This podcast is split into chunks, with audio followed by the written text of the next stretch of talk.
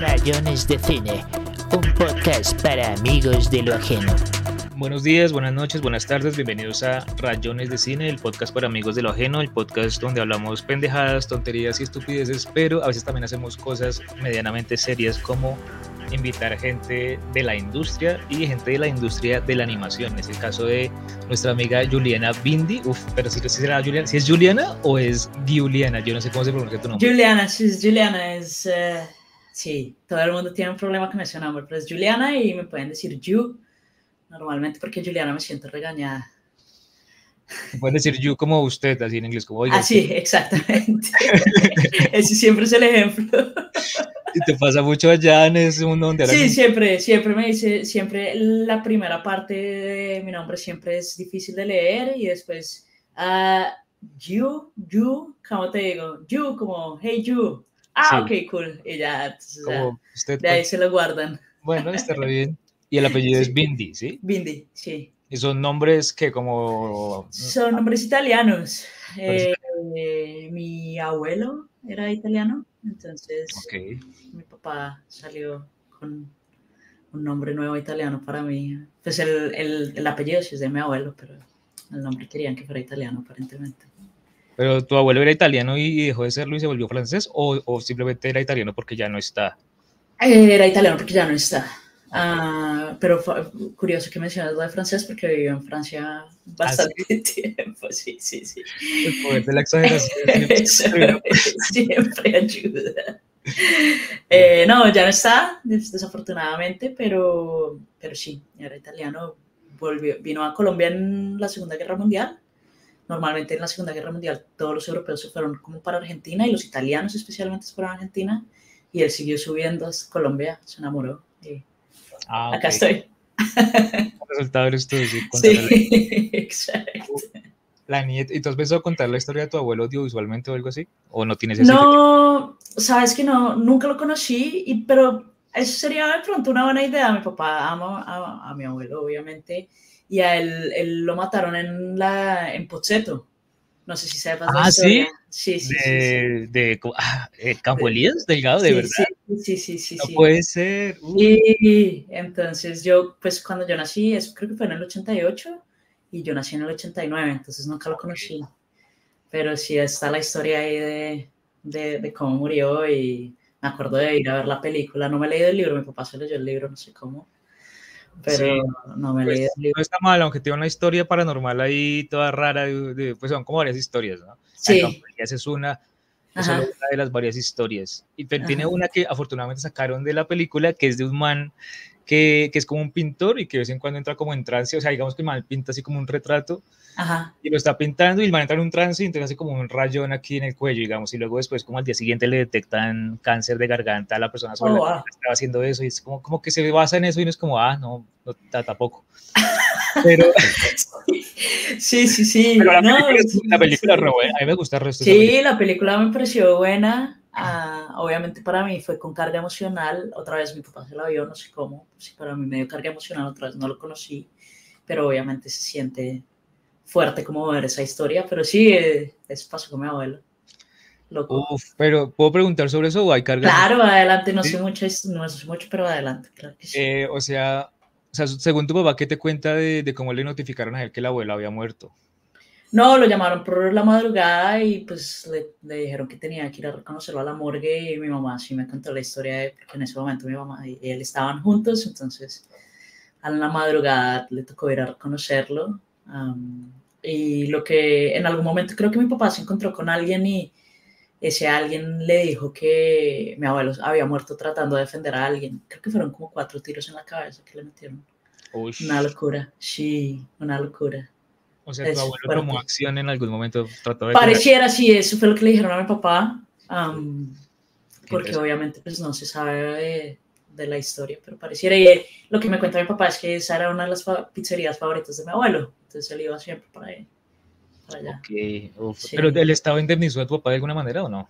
Sabes que no sé, no creería, pero, pero no, no, sí, no es una pregunta interesante también. Pero sí, qué raro, o sea, ¿tu, papá, ¿tu abuelo estaba asegurado o algo así, digamos, contra Estaba asegurado contra varias cosas, pero no contra asesinos porque no se ha visto De mucho. pronto no, sí, la verdad que no, la parte del dinero no tengo ni idea, ni si- no sé si estaba asegurado o no. Eh, no, no tengo ni idea. incendios y terremotos, pero Sí, asesinatos no. Exacto, eso fue fuerte porque... co- su papá iba a cobrar así como, no, no, es que asesinatos no cubren. Ah, perdón. Exacto, sí, sí, sí, sí, sí, sí. Exacto, exacto, no, ni idea, ni idea qué pasó con esa indemnización.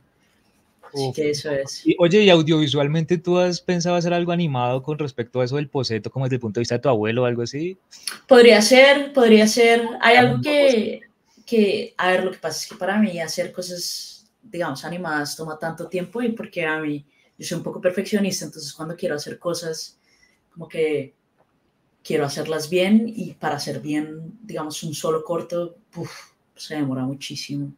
Entonces, quiero empezar a hacer cortos en algún momento, pero quiero escribir varias historias y quiero como eh, asegurarme primero que lo que estoy escribiendo tenga sentido y que sea medianamente decente y para eso, como siempre, toma práctica porque no, yo no tengo mucha experiencia escribiendo cosas, ah, solamente por ahí en la universidad, am, pero, pero sí sería interesante hacer cortos, contar eso o contar otro tipo de historias, no sé, contar ah, historias de, de... A mí me interesa mucho, digamos, historias de política en términos de cómo la política es tratada ah, a nivel de Latinoamérica, que es una locura la corrupción que hay y todo, ok. todo el, el- el tipo de cosas que hay. Eso me parece súper súper interesante de contar.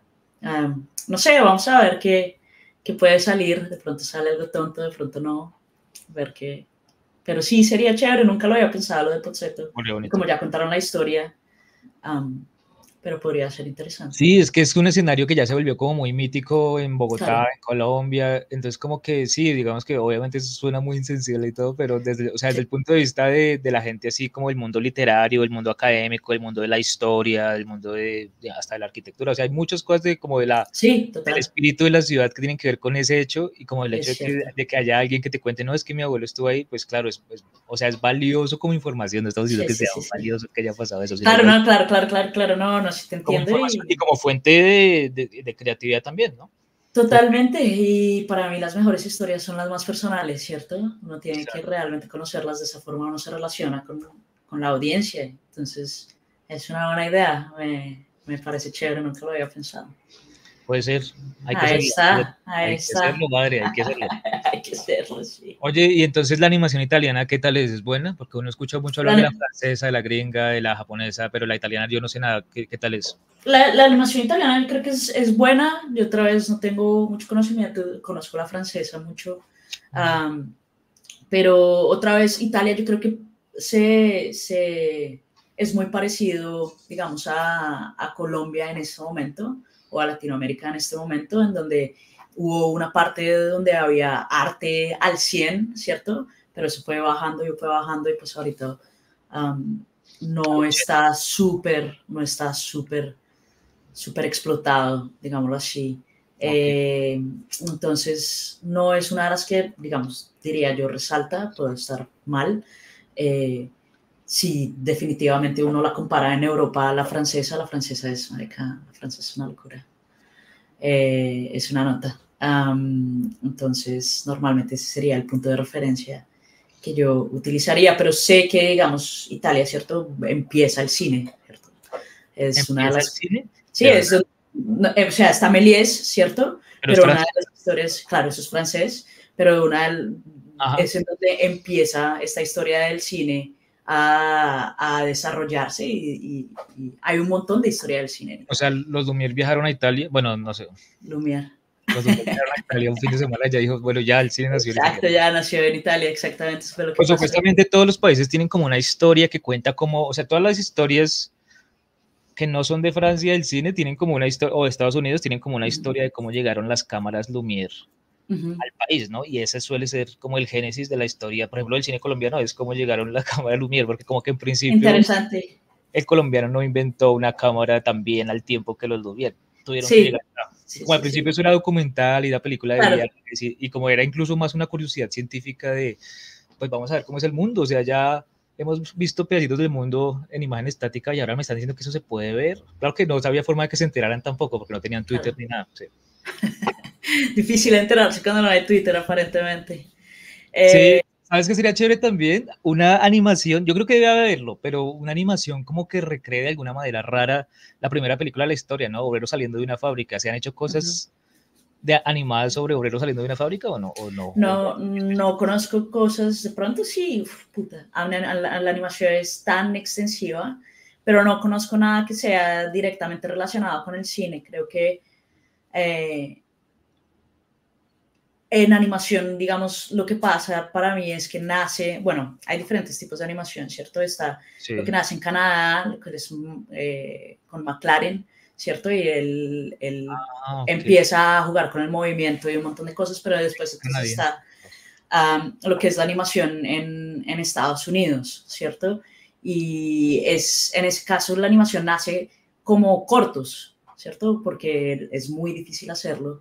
Um, y es para entretener a la audiencia antes de la película. Así es como empiezan. Creo que es eh, Gert y el dinosaurio, es una de las primeras animaciones en donde la gente otra vez como, "Marica, es un dinosaurio que se está moviendo y esa representación primera de la animación es crear algo que el cine no pueda crear en ese caso, ¿cierto? Como Ujú. eh, un dinosaurio en este caso eh, comiéndose una, una planta. Y después entonces se empieza a desarrollar personalidad, es- se, se, se, se sincroniza con el sonido y bueno, todo está Walt Disney donde ya empezamos a crear historias de animación, ¿cierto?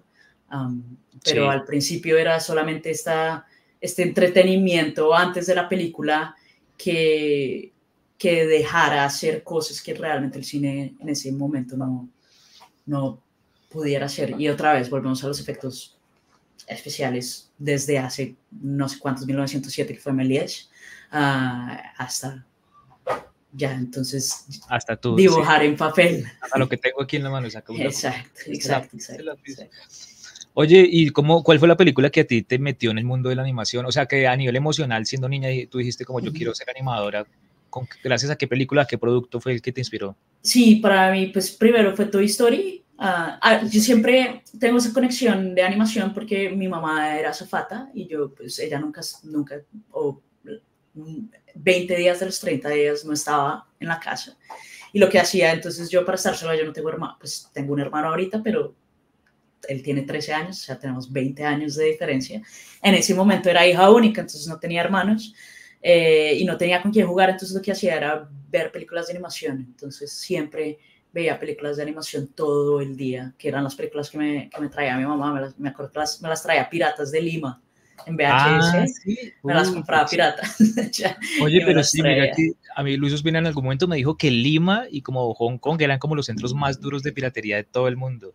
Pareciera porque siempre que ya iba a Perú, que siempre que iba a Lima me traía películas. Entonces, nada, yo me ponía a ver las películas, no tenía con nadie jugar. Entonces, la animación siempre pues me ayudó, como que me crió, yo siempre digo como que mi percepción de la vida fue a través de, la- de las películas de animación y luego eh, ya cuando llega animación 3D es Toy Story, que realmente hace que como que es una historia bonita en términos familiares porque yo tenía que viajar al otro día, mi mamá es chilena, entonces tenía que viajar a Chile al otro día y mi papá eh, quería mostrarme esta película de animación, siempre a él le encanta, le encanta el cine y le encanta la animación también, entonces eh, corrimos a la última función de Toy Story en donde me acuerdo no había tiquetes eh, para general, sino solamente para preferencial y pues nosotros nunca íbamos a preferencial eh, porque era muy caro y me acuerdo que en ese momento dijo ¡ay! pagó preferencial y fueron las dos primeras así sillas al, al frente del- de, la, de la pantalla y fue una experiencia súper bonita porque los dos salimos, pues la historia es absolutamente genial. Y ya después entonces los dos super fans de, de Pixar y llega Monster Inc. y llega en ese momento cuando, cuando estábamos en el cine hay un corto ah, otra, que era lo que hacían otra vez para seguir con esa tradición, era un corto antes de la película eh, Sí. que se llama For the Birds, no sé si lo has visto, pero es súper cool. Eh, Eh, no, para los pájaros, eh, por los pájaros. Sí, ese es el de los pájaros. Y entonces Ah, es súper chévere. Y mi papá estaba cagado de la risa, cagado de la risa todo el tiempo. Y ese, esa emoción me pareció súper cool poder hacer a alguien reírse. Y lo mismo pasó en Monster Inc. en un par de escenas en las que él estaba así llorando de la risa. Todo el cine estaba llorando. Eh, y eso a mí como que causó algo en mí que dijo, yo quiero hacer esto, quiero hacer reír a la gente o quiero, quiero, Emocionarla, sí. quiero emocionarla de alguna manera, exactamente, y de ahí entonces fue una idea y bueno, las siguientes preguntas, ¿cómo putas hago esto? ¿no? Porque La historia de origen de, de You. Sí, sí. Ya, o sea, tú muy fan de John Lasseter. ¿Cuál de las tres Toy Story te gusta más? Eh, Toy Story 1, yo creo que Digo, es por la de las cuatro, ¿cierto? Y que viene una quinta. Yo creo que Toy Story 1 es mi favorita por, por, por la carga emocional que tiene y, porque la historia es absolutamente genial. am, y para mí otra vez hay algo que, que se refleja en mi vida y es, am, después de ver Toy Story, siempre me acuerdo por bastantes años, yo cerraba la puerta de mi, de mi cuarto y me quedaba escuchando a ver si los juguetes estaban vivos o empezaban a, a joder la vida, como que realmente mm, conecté con ella de una manera en que, que la realidad se, se, se unió con ese, ese tipo de fantasía es súper bonito. A mí me parece súper cool. Ah, como Sí. tener ese, ese, ese tipo de imaginación y ese tipo de, de historias dentro de la casa de uno es súper chévere. Sí, como conmoverlo a uno también con, pues, con un personaje que uno ya de por sí sabe que no, que no existe. También era como la primera que, que recurría a ese tipo, o sea, fue como que la primera en su forma de animación, ¿no? Pero ¿qué forma de Sí. animación es esa? de, de 3D, sí, fue la primera en 3D. Y, y realmente, y lo, lo, lo chistoso es, yo siempre le digo a la gente, no vayan a ver tu historia en este momento, porque en algún momento dije, ah, voy a ir a verla. y, y realmente la animación no, no es buena, todo se mueve rarísimo y, No sobrevive al tiempo. y o sea, no sobrevive para nada el tiempo, para nada, Ah, para nada. ok. Siempre le digo a la, a la gente, si no se la han visto recientemente, no se la no, vean. pero qué mal fan. Déjenla en la memoria, déjenla en la memoria. Pero yo siento que también la convención juega un papel importante, ¿no? Porque igual si uno, o sea, como que creo que también tú lo decías en tu stream y es que a veces uno, bueno, en alguno de tus streams, porque haces muchos, eh, como que a veces uno le pide realismo a, a la animación y fluidez, pero a veces también la convención de que sea una animación de pronto conscientemente trucada para, para que no se vea tan fluida, puede ser una propuesta estética o no es tan válida. Completamente. A- a- para mí, claro que sí. Para mí, otra vez, es, es algo que tuve que aceptar, digamos, para bajar el ego un poco, pero para mí el animar, animar, animar, o sea, lo que yo hago, que es solamente animar, no es lo más importante para mí. Lo más importante es una historia, es la creación de una historia y cómo se lleva esa historia dentro de los arcos, cómo uno se relaciona con los personajes. Si no hay una buena historia, la animación puede ser genial y pasa muchísimo en este momento, donde la animación es genial. Normalmente, no sé, tú ves las, las últimas películas de DreamWorks o lo que sea, y la animación es, es divina, ¿cierto? Pero si la historia no está ahí, pues como que las películas... ah, Creo que una de las películas, y no me la vi, pero donde escuché que la historia no lo lleva es, por ejemplo, creo que se llama Kraken, o incluso Wish, tampoco me la he visto, pero he escuchado que la historia no te lleva por ahí. Y la animación está genial, ¿cierto? Tienes los, los mejores animadores del mundo en Disney, los reclutan, eh, los entrenan, es, es absolutamente, los animadores son absolutamente geniales. Pero si no hay una historia, claro, hay un Pero- entrenamiento dentro del estudio y... Ah, ok. Pero eh, ¿cómo funciona? ¿Es, es físico como de flexiones y eso o cómo es el No, entrenamiento? no, no, o sea, los entrenan directamente Un lazo. en, en términos de entrenamiento de, de cine, entrenamiento de animación, donde uno está aprendiendo todo el tiempo en un Ok. estudio por maestro, ¿cierto? Todavía, bueno, ahorita Mark Hen se acaba de, de jubilar, pero Eric Goldberg sigue ahí, ¿cierto? James Baxter estuvo ahí hasta bastante tiempo, no sé, hasta unos cinco, hace unos 5 o 6 años que se fue a Netflix. Pero en general tienes estos maestros de la animación enseñándole a otra ya talentosos animadores, entonces es una meca de animadores que son excelentes.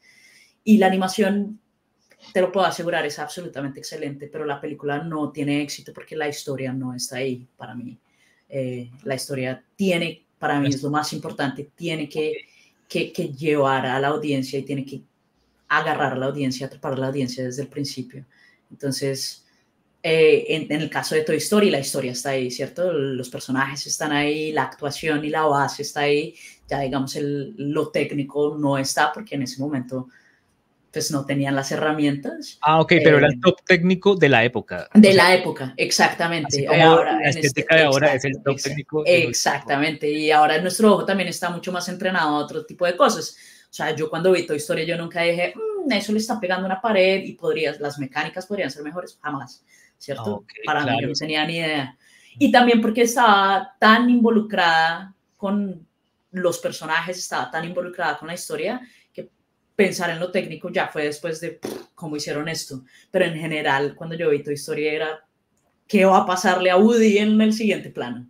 ¿Cierto? Porque me Claro, podía sí, relacionar claro, completamente claro, con ellos. Sí.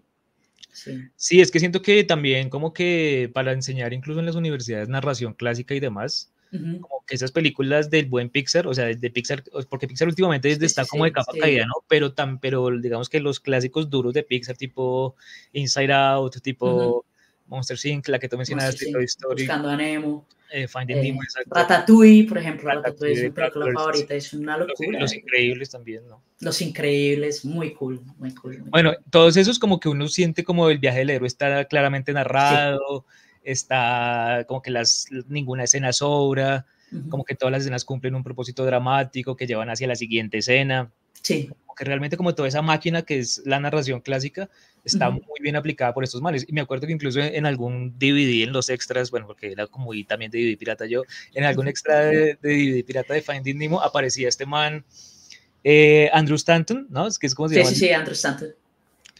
y, y estaba como, como hablando como con su equipo y, y estaban como en un momento como de escritura de guion y decían, no, pero es que ¿por qué? O sea, ¿por qué este personaje haría esto en tal, en tal cuestión? Y se demoraban resto discutiendo. No sé si lo, lo actuaron, Ujú. pero, pero eh, dentro del documental se ve muy convincente de, claro, tienen que pensar exactamente cada decisión de cada personaje y, y se Sí, del completamente. personaje. Sí. Y eso es lo que hacemos nosotros como animadores también, ¿cierto? Es desarrollar ese personaje y nosotros somos los actores en ese caso. Y, y es desarrollar ese personaje dentro de la historia. Pero si la historia es débil, pues eh, no hay nadie que la salve para mí. No hay- es, es difícil. Eh, pero bueno, ¿cómo fue, digamos, esta experiencia entonces de, de pasar de ser una fan de Pixar a trabajar, digo, a estudiar con, con Pixar? O sea, Eh, sí, pues, uff, es fue, ahí, es, es una lucha, siempre ha sido una lucha, digámoslo así, siempre, siempre es como que hay siempre como una montaña y uno llega al tope de la montaña y se da cuenta que hay una montaña más grande y siento que siempre, siempre uno está escalando hacia arriba de alguna forma. ok, Eh, para mí, el, el, digamos, yo estudié con profesores de Pixar y eso fue genial el poder eh, hacer eso en mi universidad, pero también vino con mucho trabajo porque yo siempre cuento esta historia y es que en el momento en que yo entré, fui a estudiar animación y efectos visuales y en el momento en que entré, eh, tenía una idea que era completamente ilusa, ¿cierto? De, de qué iba a pasar. Yo- mi plan era eh, viajar a San Francisco, estudiar ahí, eh, aprender animación y llegar a Pixar, ¿cierto? Ese era, inmediatamente decía, ese es el plan. Eh. Y obviamente llego a la universidad y me doy durísimo contra el mundo porque no, no tengo ni idea de animar, no te- pero no, no solamente no tengo ni idea de animar, no tengo ni idea de nada de cinematografía, no tengo idea de nada de arte, de composición, de, de nada que realmente hace que un animador sea integral, ¿cierto? Un, un animador tiene que ser integral en términos de educación artística, no tenía nada, yo nunca, jamás tuve una clase de arte en el colegio, ¿cierto? Tuve ocho clases de cálculo por alguna razón, pero nunca tuve una clase de arte. Entonces, Ocho para mí, no, ¿Qué colegio era luego? ¿Qué colegio era eh, se llama Colombo Británico, se llama pues Colombo Británico, Gimnasio Colombo Británico. Tuve pues. muchísimas clases de cálculo, no enti- nunca he entendido por qué, eh, pero tuve las clases de cálculo y nunca tuve clase de arte.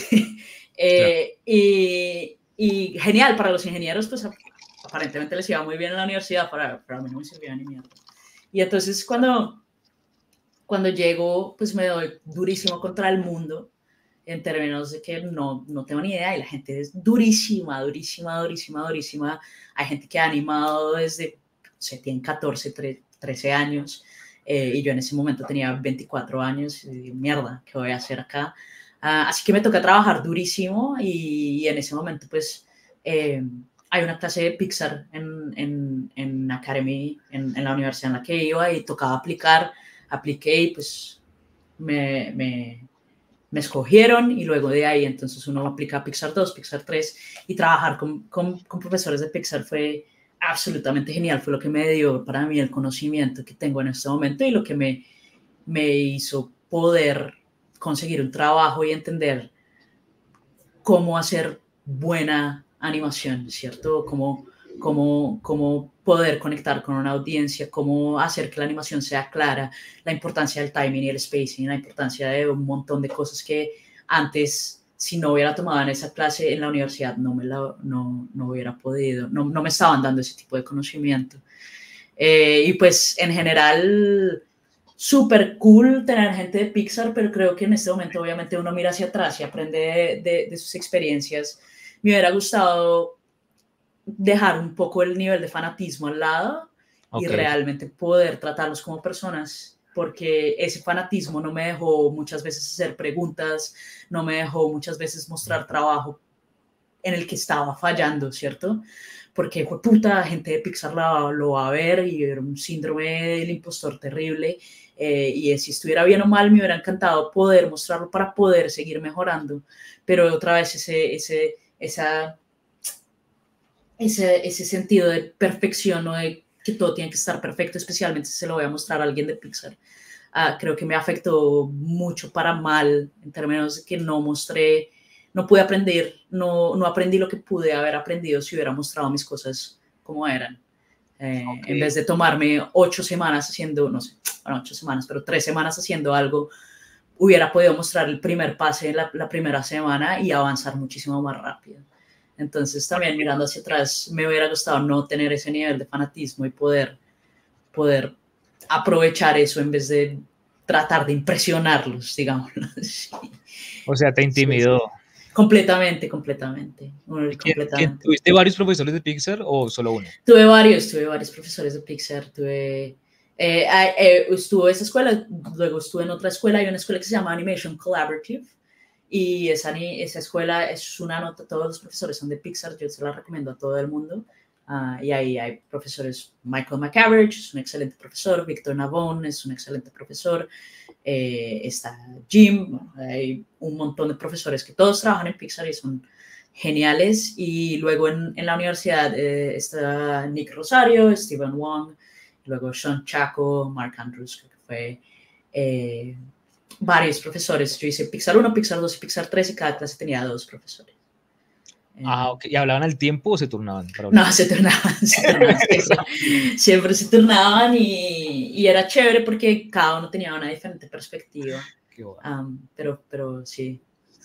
No, re bien, Es que yo me comencé a acordar de una experiencia de que obviamente no fue con profesores de Pixar. pero sí era con, con, con, que hubiera dos profesores dando la clase al tiempo. Era como que siempre uno tomaba la vocería y el otro se quedaba ahí como sentado en una esquina esperando. Claro. Y luego en algún otro momento como que era al revés y era como, pues no sé, porque hacen venir al que no va a dar la clase. y por todo por si acaso. Pero en esos casos la gente se reparte el sueldo a la mitad o cómo funciona, o sea, se reparten no los No tengo ni idea cómo sean los sueldos. Yo creo que por ser personas de Pixar les dan su sueldo completo y ellos esto era una estructura que era como una convención con la universidad, pero la universidad no tenía, digamos, poder sobre cómo ellos hacían la clase o no. Entonces, para la universidad era genial porque pues ellos podían vender, ah, tenemos clases de Pixar. y pues para los, los profesores de Pixar lo que les importa es enseñar a animadores que sean integrales otra vez y que tengan, digamos, este, este sentido de que las cosas sean claras, donde la actuación es lo más importante, la especificidad es súper importante, eh, cosas que normalmente no le enseñan a uno, o de pronto sí, de pronto no. Ahora hay muchísimas escuelas online, pero hay profesores que sí enseñan eso, hay profesores que no enseñan eso. Al final, una de las cosas más importantes que hay que entender para mí es que animar es, no es mover cosas, sino es, es darle un significado a esos movimientos para que pues se genera una conexión y esa, genera, esa conexión genera empatía y al, al, tener empatía pues hacemos sentir a las personas algo y eso para mí es lo más importante. Sí. Ok, oye, ¿es cierto lo que dicen que para los animadores la rotoscopia es trampa o, o no? O sea, ¿ustedes qué piensan de la rotoscopia? Eh, Sí, no, no me parece trampa. Para mí hay, hay momentos y lugares para todo y, y, otra vez va a depender muchísimo del estilo, ¿cierto? Uh, yo pues, tuve que hacer, por ejemplo, yo estuve trabajando en Venom en, Shot Creation, eh, que es un, no es animación, animación, es un, un, momento de previs. Y para mostrar cosas hay que hacer rotoscopia de, no sé, me acuerdo que hice rotoscopia de carros volando por el aire, Ok. eh, hice otra rotoscopia de una persona caminando, am, pero eh, cuando ya entramos a un, a un nivel de animación, Pixar, ¿cierto? Que en- en- se le llama ani- eh, cine animación o feature animation, se le llama en inglés. Eh, en ese caso, ya la referencia, si tú copias la referencia, no se va a ver bien. ¿Por qué? Porque eh, los animadores nos guiamos por 12 principios. Y esos 12 principios, uno, por ejemplo, de los principios es exageración. O sea, nosotros lo que estamos haciendo es cartoonizando, digámoslo así, la realidad para aumentar ese sentimiento por la audiencia, ¿cierto? Para poder que ellos entiendan las cosas claras. Entonces exageramos las cosas de una forma u otra. Puede ser una, una exageración literal corporal o puede ser una exageración de sentimientos, de proceso de pensamiento, para poder que ese mensaje llegue eh, claramente a la audiencia y que esa audiencia crea que los personajes están vivos. Entonces, eh, rotoscopia no te va a ayudar mucho en ese caso. No lo considero trampa, lo considero, es chévere, digamos, para estudiar movimientos, estudiar mecánicas, pero no se va a ver, si tú haces rotoscopia, las cosas se van a ver un poquito, nosotros le llamamos floaty o, se van a ver un poco raras.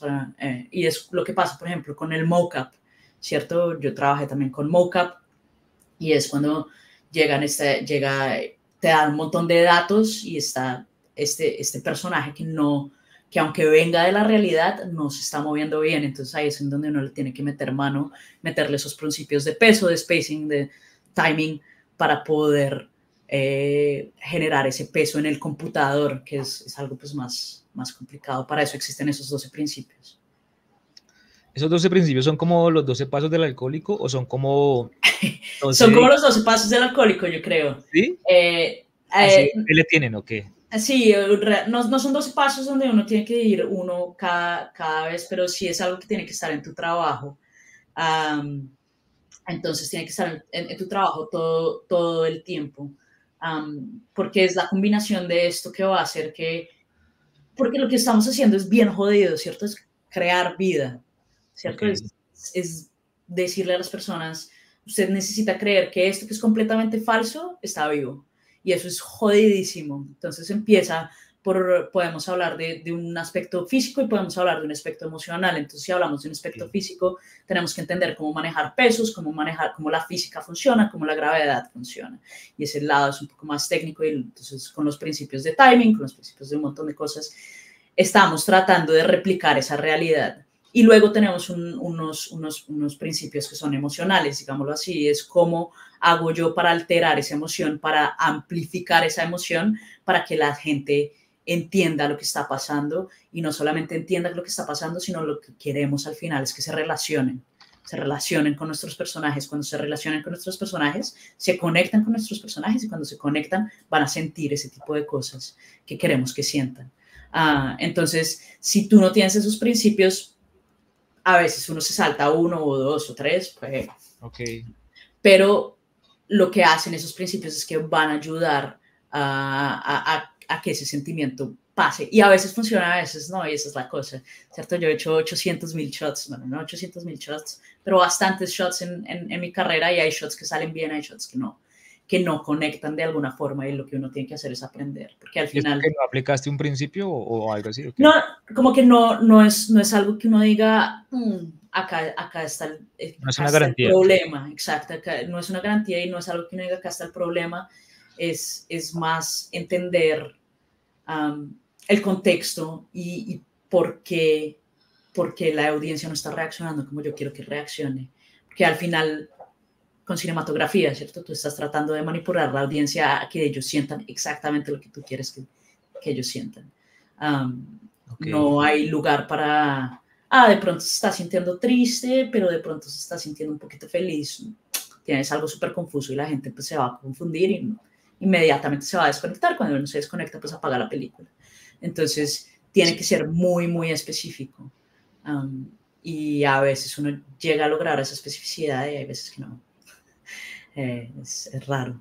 Es ra- Oye, pero entonces, no hay ninguna entonces película de rotoscopia que te guste, por ejemplo, eh, no sé, a Scanner Darkly o, bueno, o ¿cómo se llama esta otra? Sí, bueno, No. esas de que son todas raras, ¿no? No he visto ni, no creo que ni siquiera he visto películas de rotoscopia. Yo soy, para mí es, es, es raro porque a mí me gusta la animación, pero me gusta la animación específica eh, de películas animadas, ¿cierto? Am, yo trabajé, por ejemplo, en efectos visuales y a mí esa experiencia no, no me gustó, ¿cierto? Como que, eh, ¿por qué? Por eso, porque es un poco de replicar la realidad y la atención al detalle es absolutamente gigante. Y recuerdo que en, un shot, cuando estaba trabajando en, El Único y Gran Iván, eh, un shot de, un perro y, y mi, mi lead me estaba diciendo, tienes que ver cómo este músculo dispara este músculo y este músculo dispara este otro músculo y poner exactamente los momentos. Es una locura el, el, el nivel de detalle para crear algo real.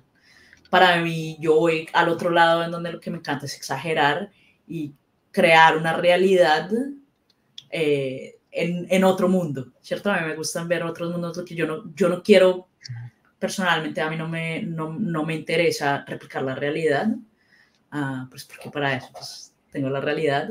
A mí lo que me interesa es crear otros mundos uh, que, sean, que sean diferentes, que haya un movimiento específico, que haya personajes que se muevan diferente eh, y que sea creíble, ¿cierto? Siempre tiene que ser creíble, pero no exactamente replicando la realidad.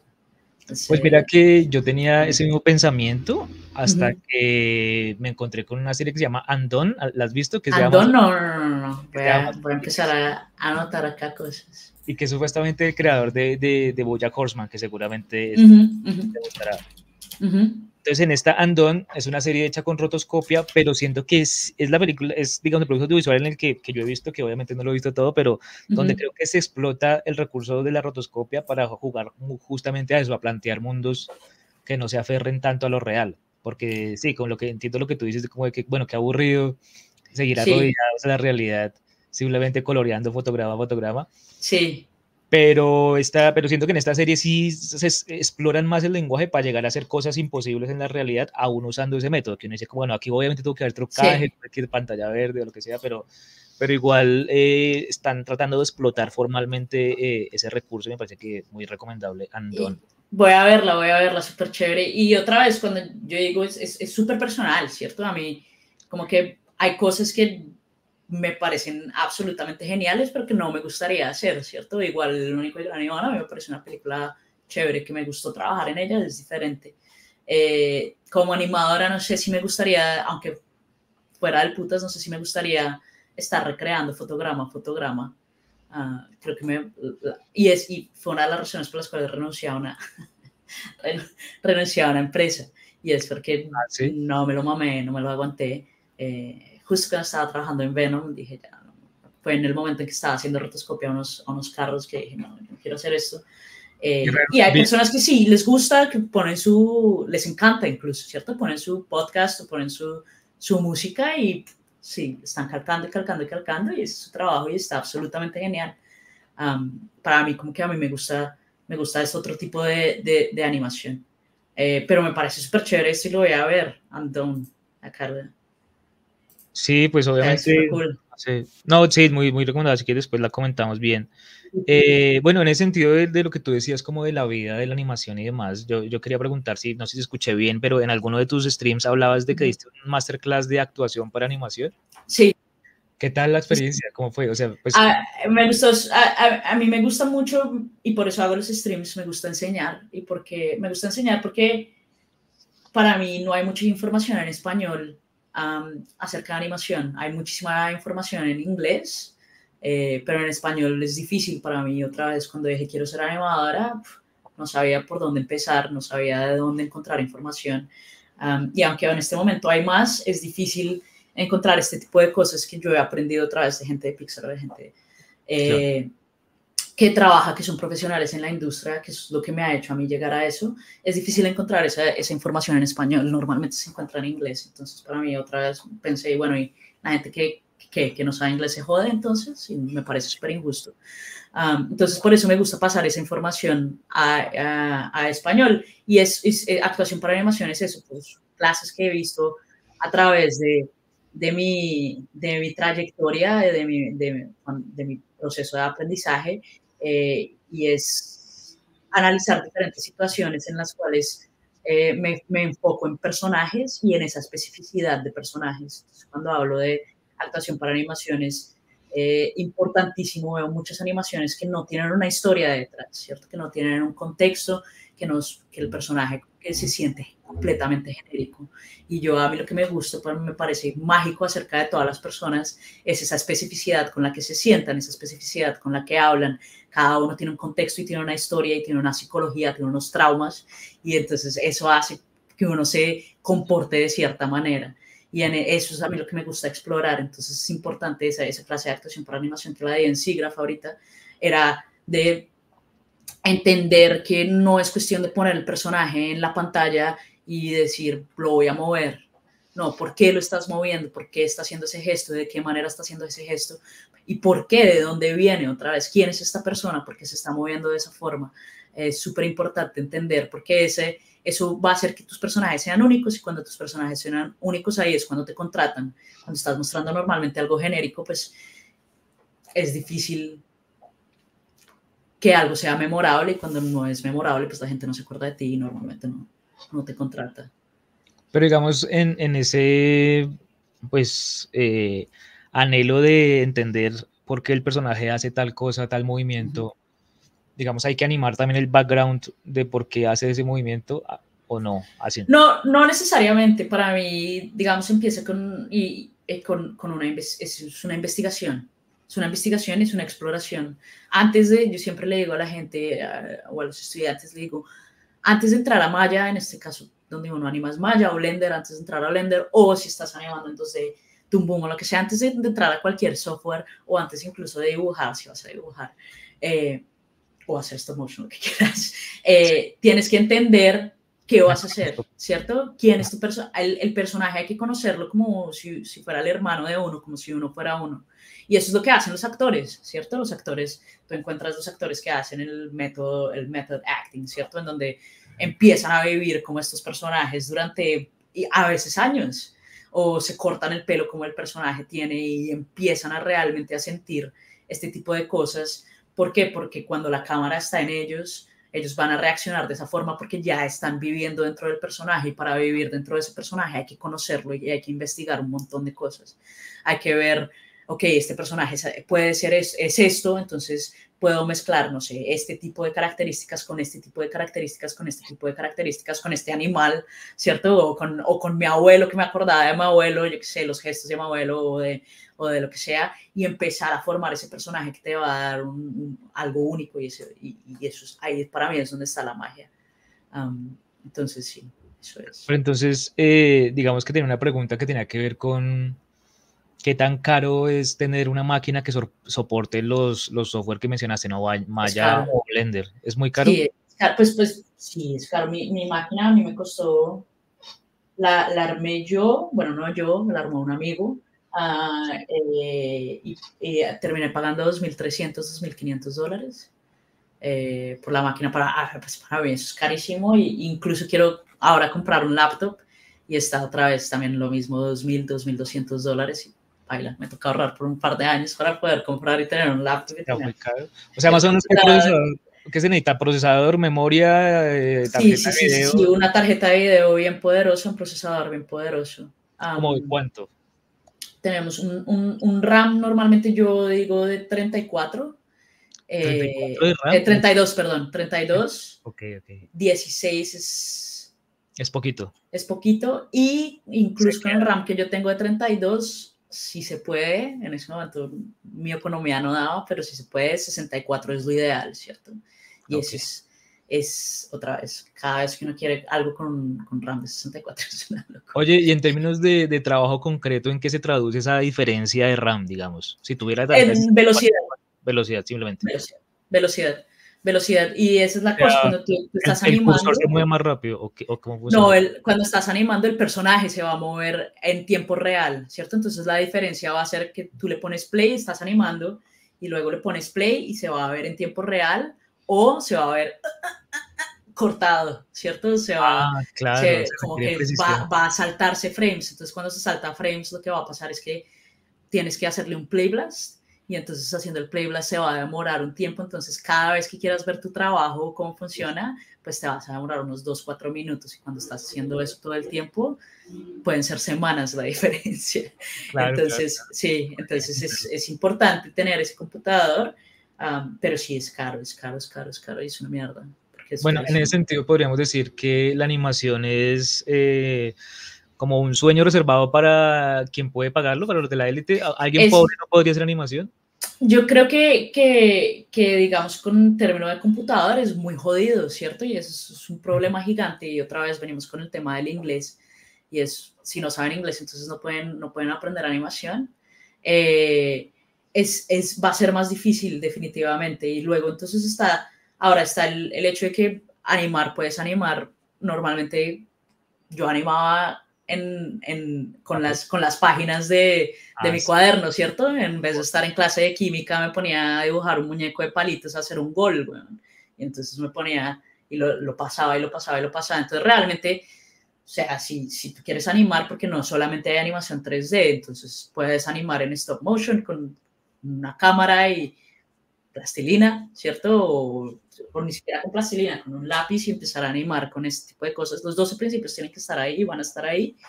Eh, y, y, y, no importa si el computador es genial o no es genial, tiene, o sea, se puede animar con papel, ¿cierto? Así es como empiezan a animar las personas. Eh, y se puede animar tomando fotos, se puede animar tomando, tomando fotos. Hay una técnica que se llama pixelation, ¿cierto? Esa técnica de pixelation es tomar fotos a personas. Entonces, hacer ese tipo, y, y es, es, un estilo de animación. Ah, entonces, sí se puede, si uno no tiene computador, hay diferentes maneras de hacerlo. Ahora, si quieres animar 3D, pues ya es, va a ser más complicado. Hay, también hay softwares que, Blender, por ejemplo, es un software que es mucho más amigable que Maya, porque otra vez, si, estamos hablando de licencias de Maya, una licencia de Maya cuesta 300 dólares al año, que también me parece súper caro. Una Maya, Maya Indie, ¿no? Te va a costar 300, 350 dólares al año, que es carísimo.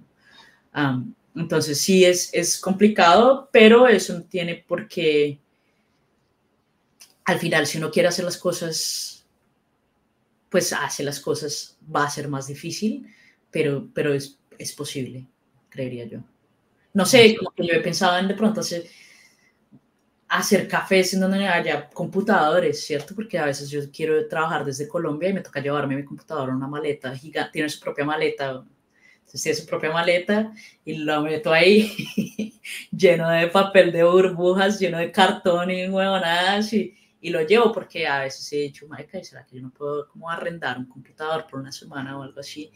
Eh, o ir a algún lado en donde haya ese seteo de computadores. Es, es difícil, pero sería, sería interesante.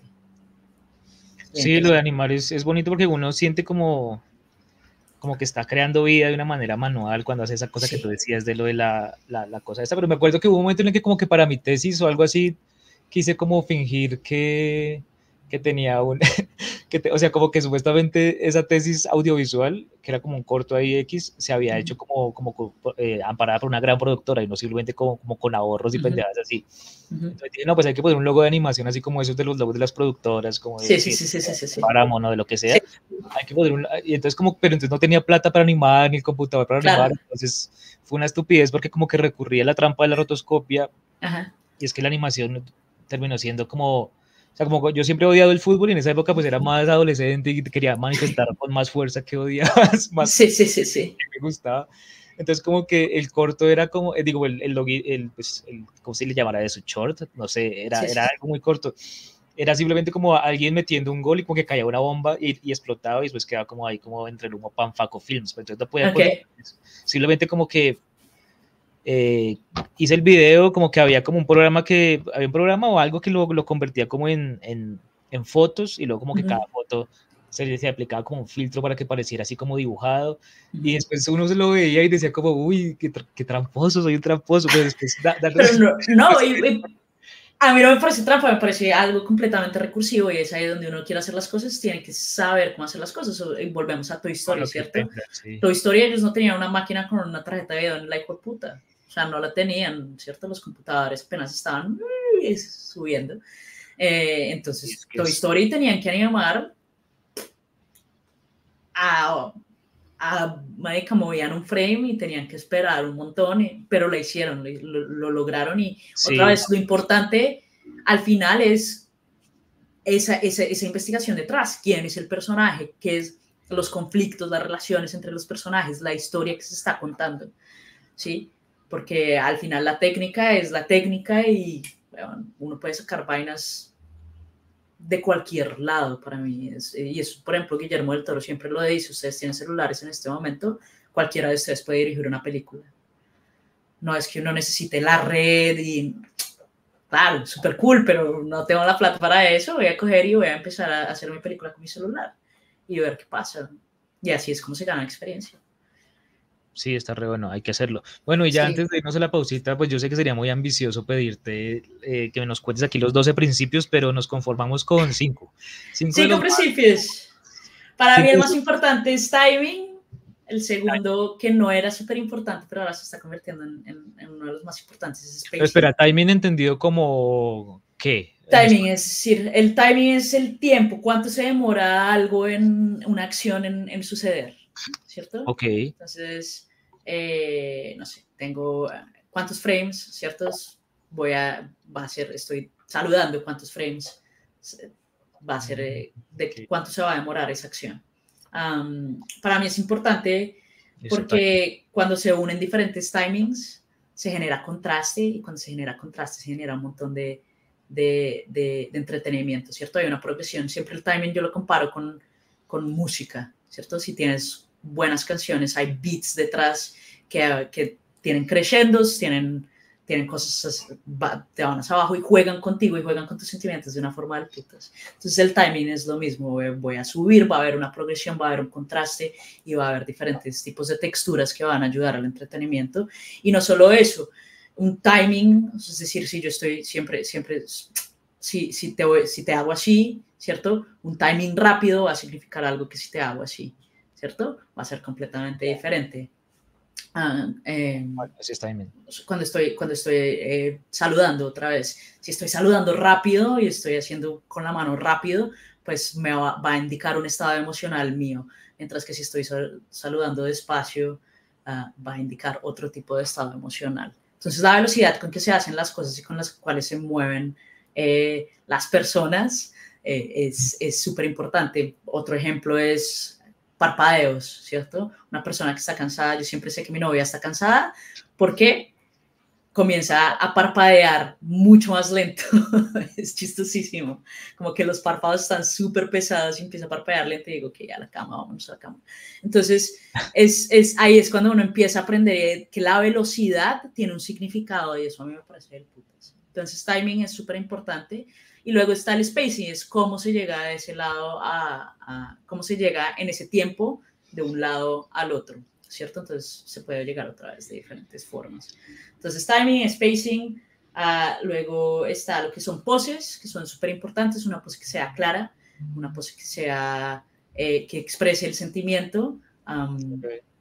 Luego, otro de los principios que son más importantes para mí es squash y stretch, porque hace que las cosas se muevan orgánicamente, como que le agrega ese tipo de vida a las cosas cuando hay squash stretch. Eh, y otro de los más importantes sería lo mismo para mí. Últimamente me estoy dando cuenta de la importancia de overlap ah, y follow through y es eh, separar las cosas para que las cosas no se muevan como un robot, sino entender que cada, cuando, estoy, cuando muevo la mano, un dedo se está moviendo primero que el otro, una articulación se está moviendo primero que la otra, eh, y hay ah, cosas, cosas, cosas, ¿cierto? Cuando estoy moviendo mi, mi, cabeza, primero muevo la cabeza, luego al pecho, luego a lo que le llamamos el codo, la raíz.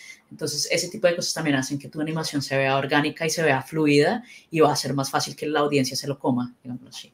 Hay animaciones que no tienen overlap y está todo bien y logran mantener ese, ese, ese sentimiento, pero para mí, especialmente en 3D, eh, es importante para, para, para dar ese, ese, sentido de vida. Ese sería otro de los principios. Pero todos son súper importantes.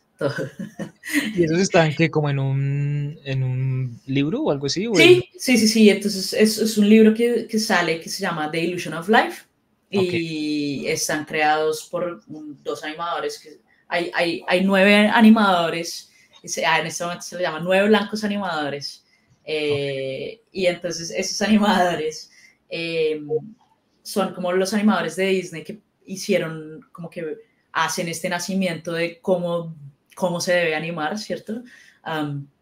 o cómo hacer para que sus animaciones se vean mejor en ese caso. Y ellos crearon un libro, es un libro gigante, yo lo tengo por acá.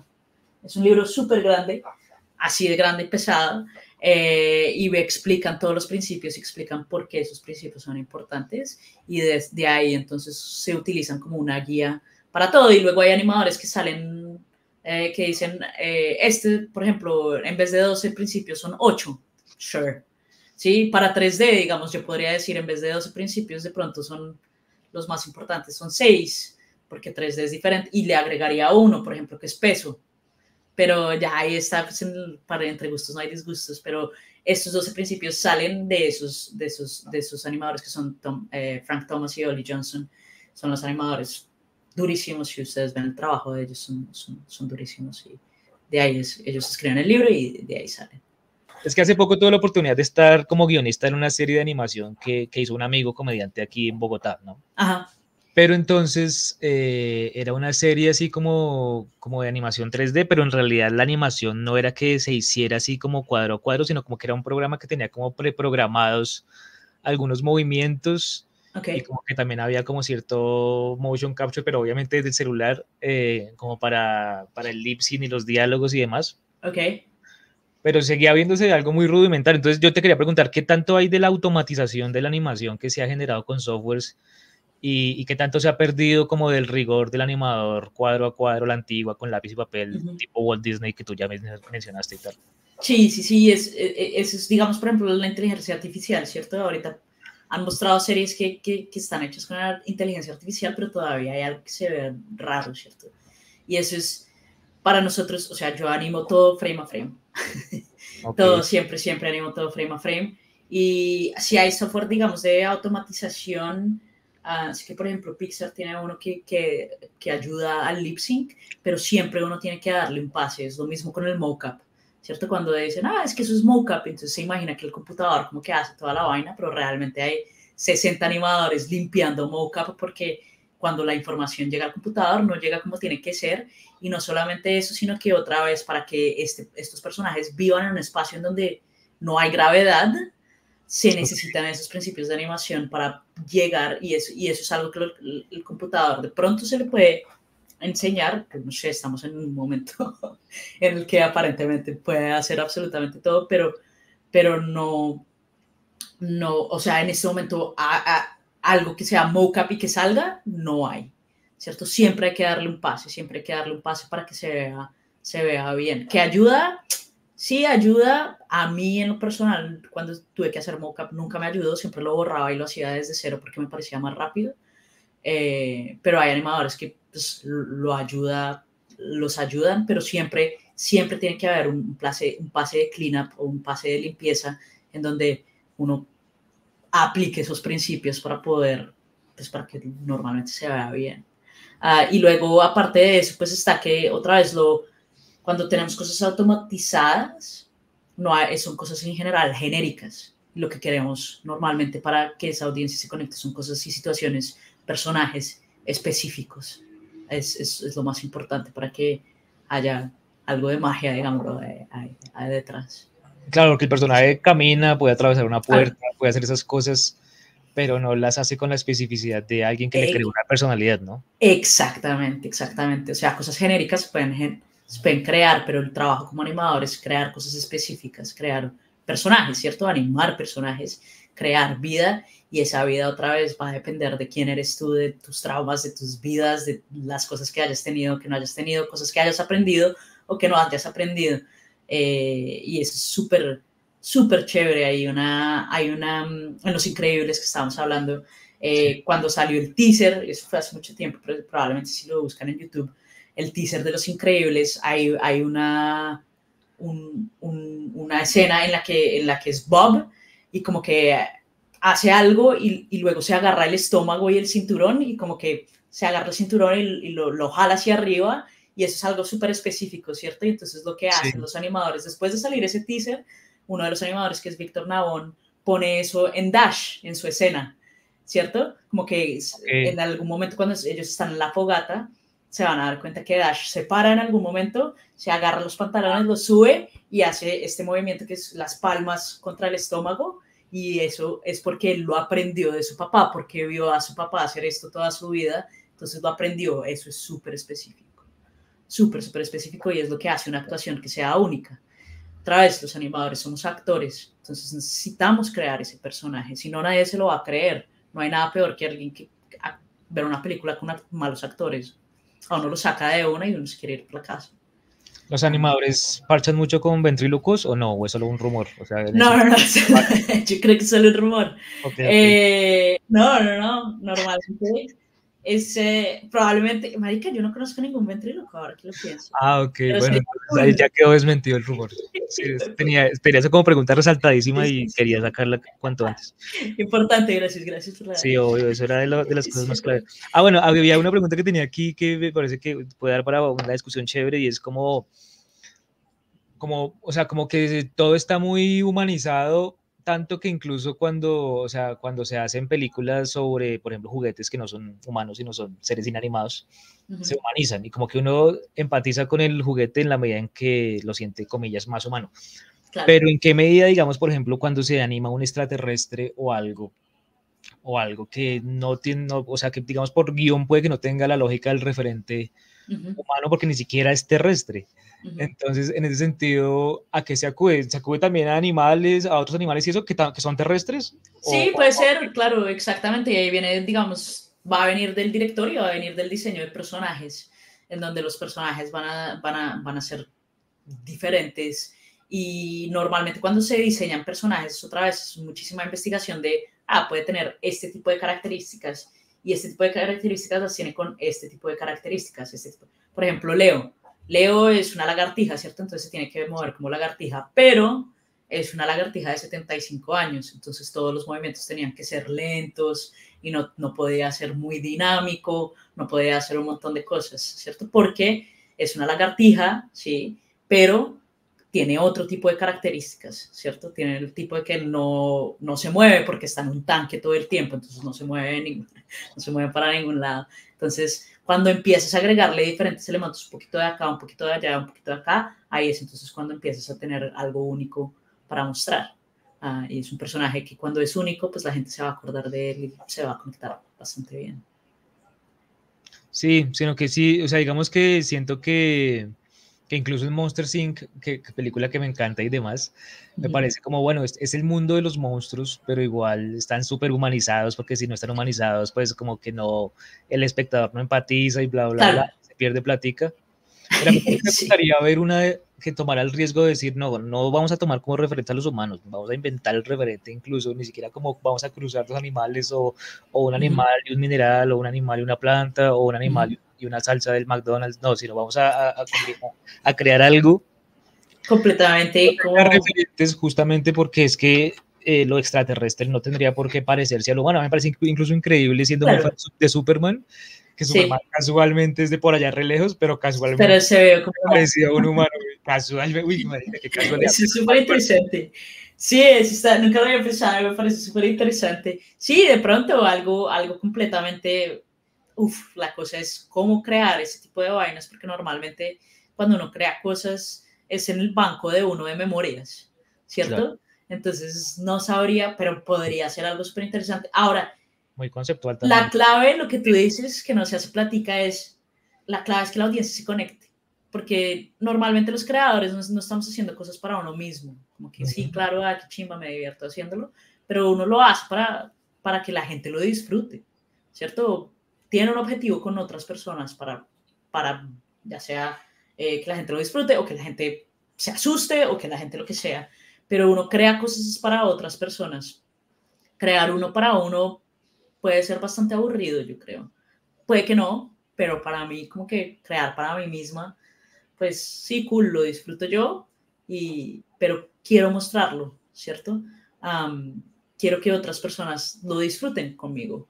Y ahí venimos al, a lo que es la naturaleza humana, ¿cierto? Y es, por eso creamos historias, ¿cierto? Las historias crean, ¿cierto? De, de los, de los dibujos por allá en el Paleolítico, en donde queremos retratar nuestra inmortalidad de alguna forma y queremos que, que, que, otras personas que vean esto entiendan quiénes fuimos nosotros. Y por eso comienzan a dibujar cómo cazaban, comienzan a dibujar cómo, cómo vivían.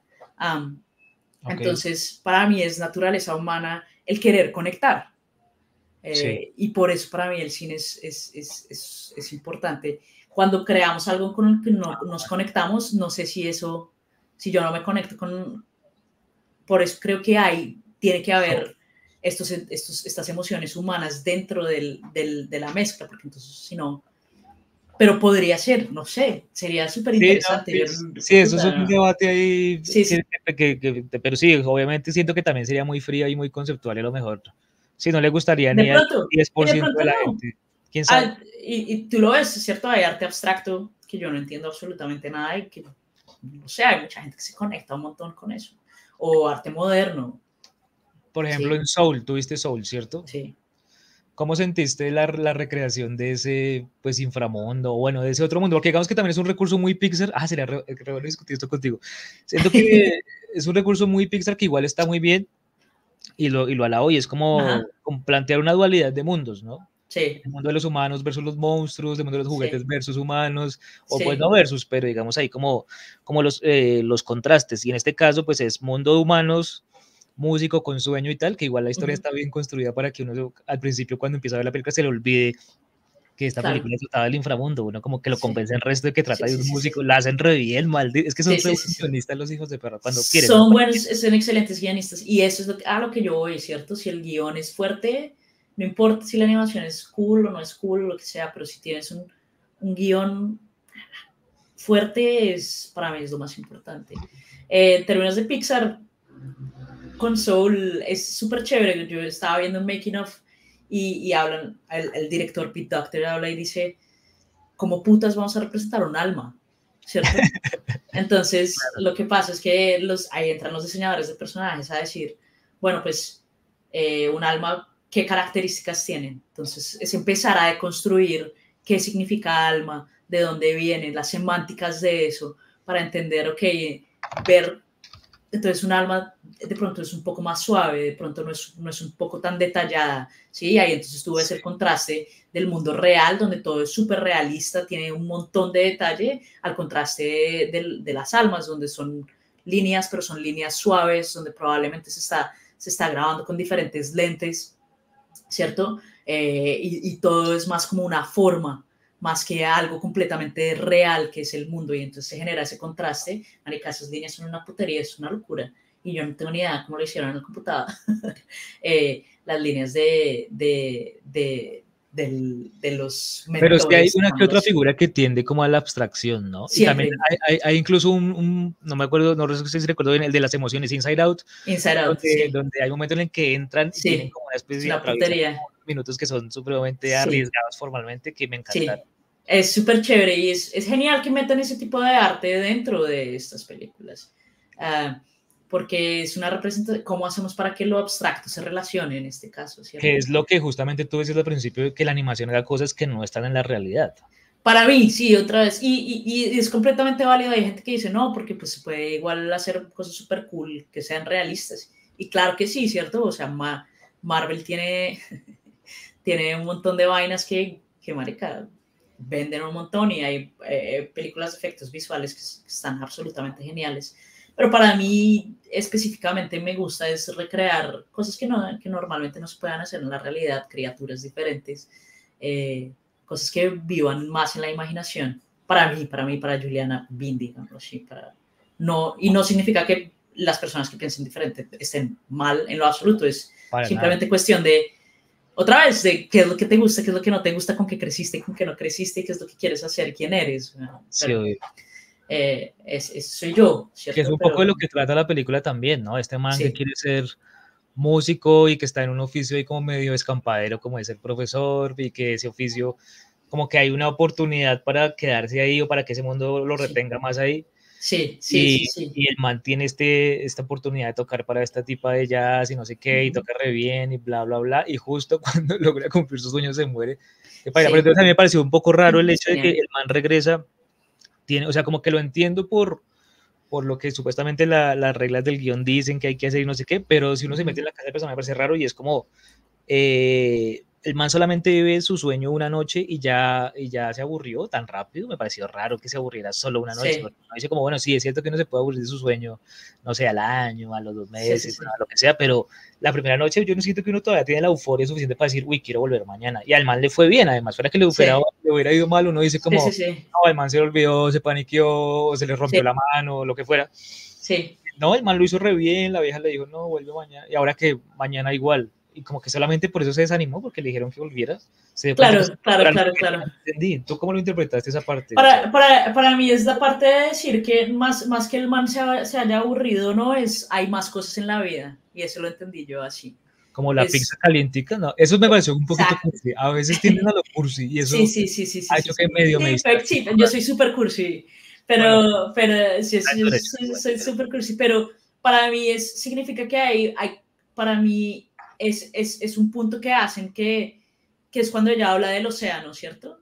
Que habla de, de esta historia donde hay dos peces y el pez está buscando el océano como un loco y le está diciendo, y le pregunta a otro, a, a- a- a otro pez, "¿Dó- ¿dónde está el océano? Y el man le dice, estás en el océano en este momento. Y para mí eso, eso viene de, de, de, de la naturaleza humana un poco, y es que siempre que tenemos algo queremos otra cosa.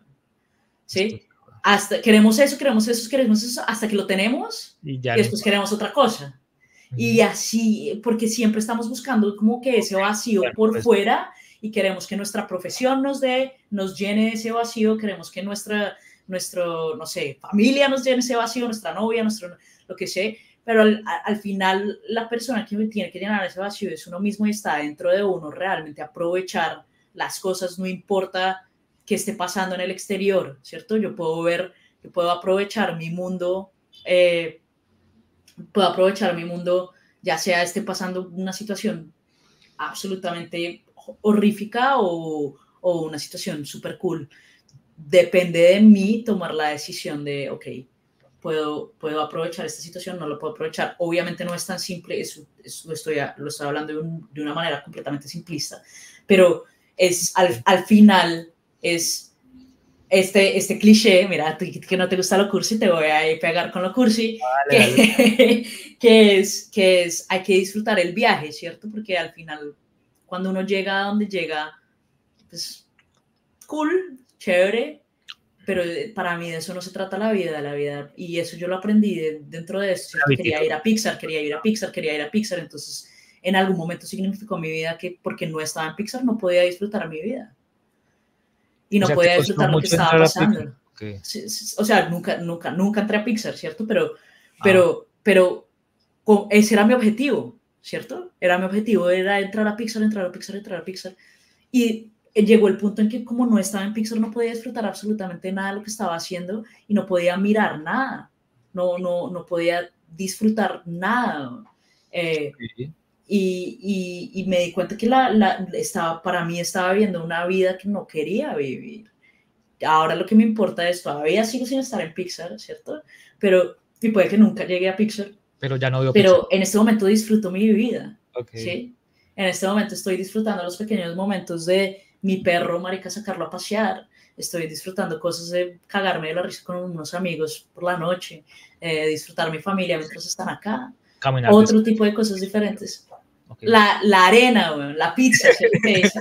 Pero a mí me, eso me parece No, genial. es, es, no, es, yo es, está bien, Tienes que ser cursi. Ah, eh, no, Oh, eh, es que eso tiene que ver con la ansiedad. Me pareció que en alguno de tus streams decías que sufrías de crisis de ansiedad. Sí, sí, sí, sí, sí. A ¿Cómo veces es me dan, me dan, me dan, ah, no, ¿cómo es eso? Es, es, es, es complejo, pero es, es, es cuestión de que la ansiedad como que oscurece todo, como que las cosas se ven en blanco y negro de repente y como que no puedo disfrutar realmente lo que está pasando.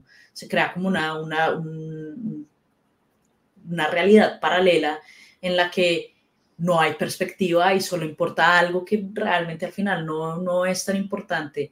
Y llego a esos momentos en los que me siento, eh, hace cuenta, un cuarto y me siento completamente en una prisión en donde no puedo salir si no logro, si no hago esto de, de, alguna manera. Y hay, hay crisis, ¿cierto?, que son más grandes que otras y por eso pues yo voy a terapia todas las semanas porque ¿Ah, sí? me ayuda, sí, siempre, todas las semanas yo voy a terapia. ¿Pero con un personaje animado o con una persona de verdad?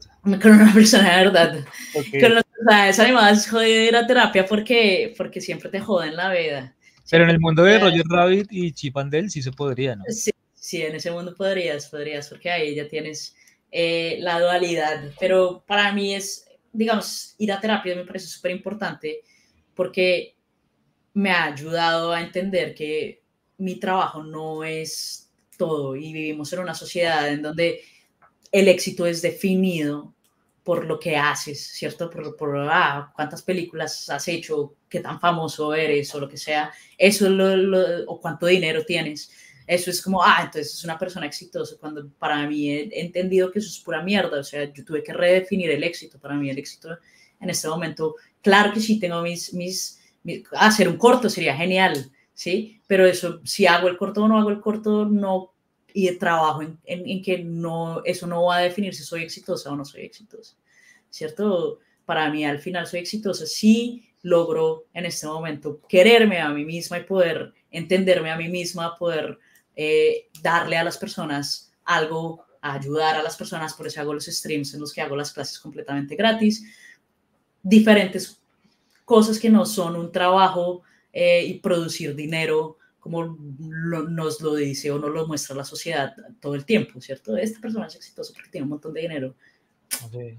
Para mí nos están mintiendo un poco, ¿cierto? Porque necesitan que seamos productivos, etcétera, pero ese es otro tipo de tema. bueno, todo bien.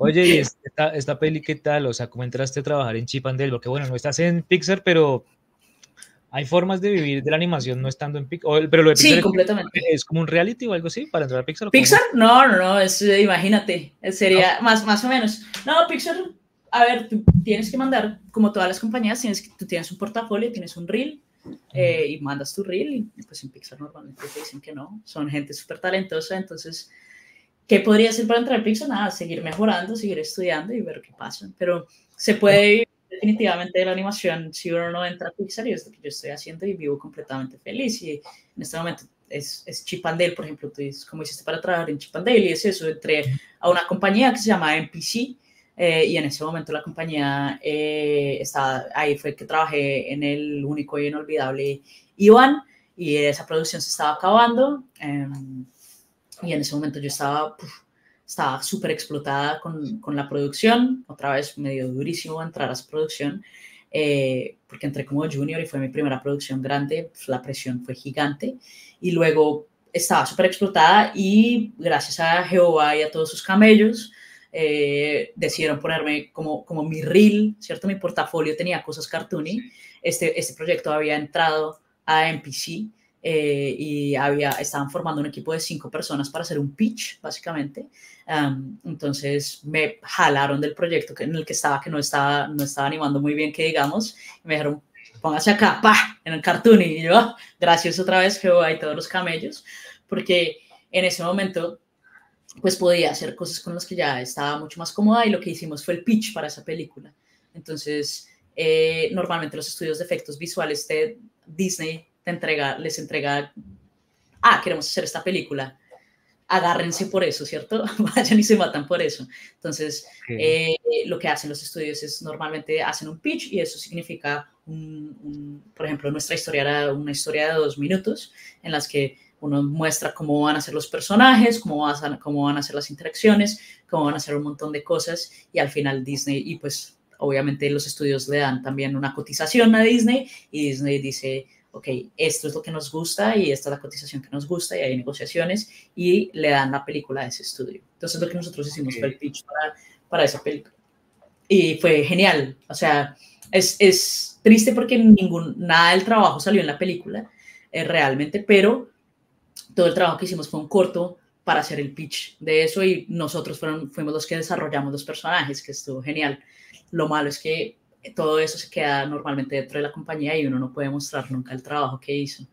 eh, pero, pero es súper divertido saber, o sea, por ejemplo, ahí tienes, tienes a Chip y tienes a Dale, saber las decisiones que nosotros tomamos como equipo entrar, llegaron a la película y eso fue lo que le gustó a Disney en ese momento. Ah, ok. Sí, sí, sí. sí porque digamos eso, eso de jugar específicamente con, como con metalenguaje, ¿no? Como con lenguaje propio de los animadores, de decir como esta, esta persona sigue siendo de esa animación y como que la animación es como si fuera una operación en ese mundo, o sea, como la actualización a la, a la animación 3D que por ejemplo tanto se ha visto con, no sé, con esos remakes de Disney, ¿no? Con los... Sí Sí, sí, sí, completamente. acá entrar acá fuera parte como de la historia me pareció brillante, eso me encantó. Sí, la película es súper chévere, es súper entretenida, da una perspectiva súper fresca eh, y eso tiene que ver con el director también mucho. pero otra vez, desarrollar ese tipo de relación de cómo, cómo los personajes se van a mover eh, fue lo que, lo, que, logramos. Aquí va. Y este señor Akiva Chaffer, eh, ¿qué tal como director? Digamos, un, un animador, ¿cómo evalúa? A su director, porque digamos en el mundo de, los actores, los actores dicen como, ay, que me gusta más cómo me dirige Woody Allen que cómo me dirige Lars von Trier, digamos. en este caso, los animadores, ¿cómo es su relación con el director? Entonces, e, e, es, igual a los actores, ahora depende del estudio. Normalmente en, en, el mundo de efectos visuales, uno no tiene, no tiene normalmente contacto con los directores uno tiene contacto con, sus, con su ah, director de, hay un, alguien que se llama director de animación ah, y entonces es como un filtro para los directores. Ahora, en las películas en las que yo trabajo ahora, que son animadas, películas animadas, uno sí habla directamente eh, con el director y hay relaciones que son una mierda, ¿cierto? Hay directores que no son para nada ah, chéveres de trabajar con y hay directores que son geniales de trabajar con. Ya depende de tu gusto, hay directores que realmente son terribles, pero hay directores que son geniales. La mayoría de directores para mí que me ha tocado han sido geniales, solamente los últimos directores con los que trabajé fueron directores que no, no, no fueron tan chéveres. Pero, pero, pero, sí, no tiene una no tan chévere? ¿Como regañarte o algo así o qué?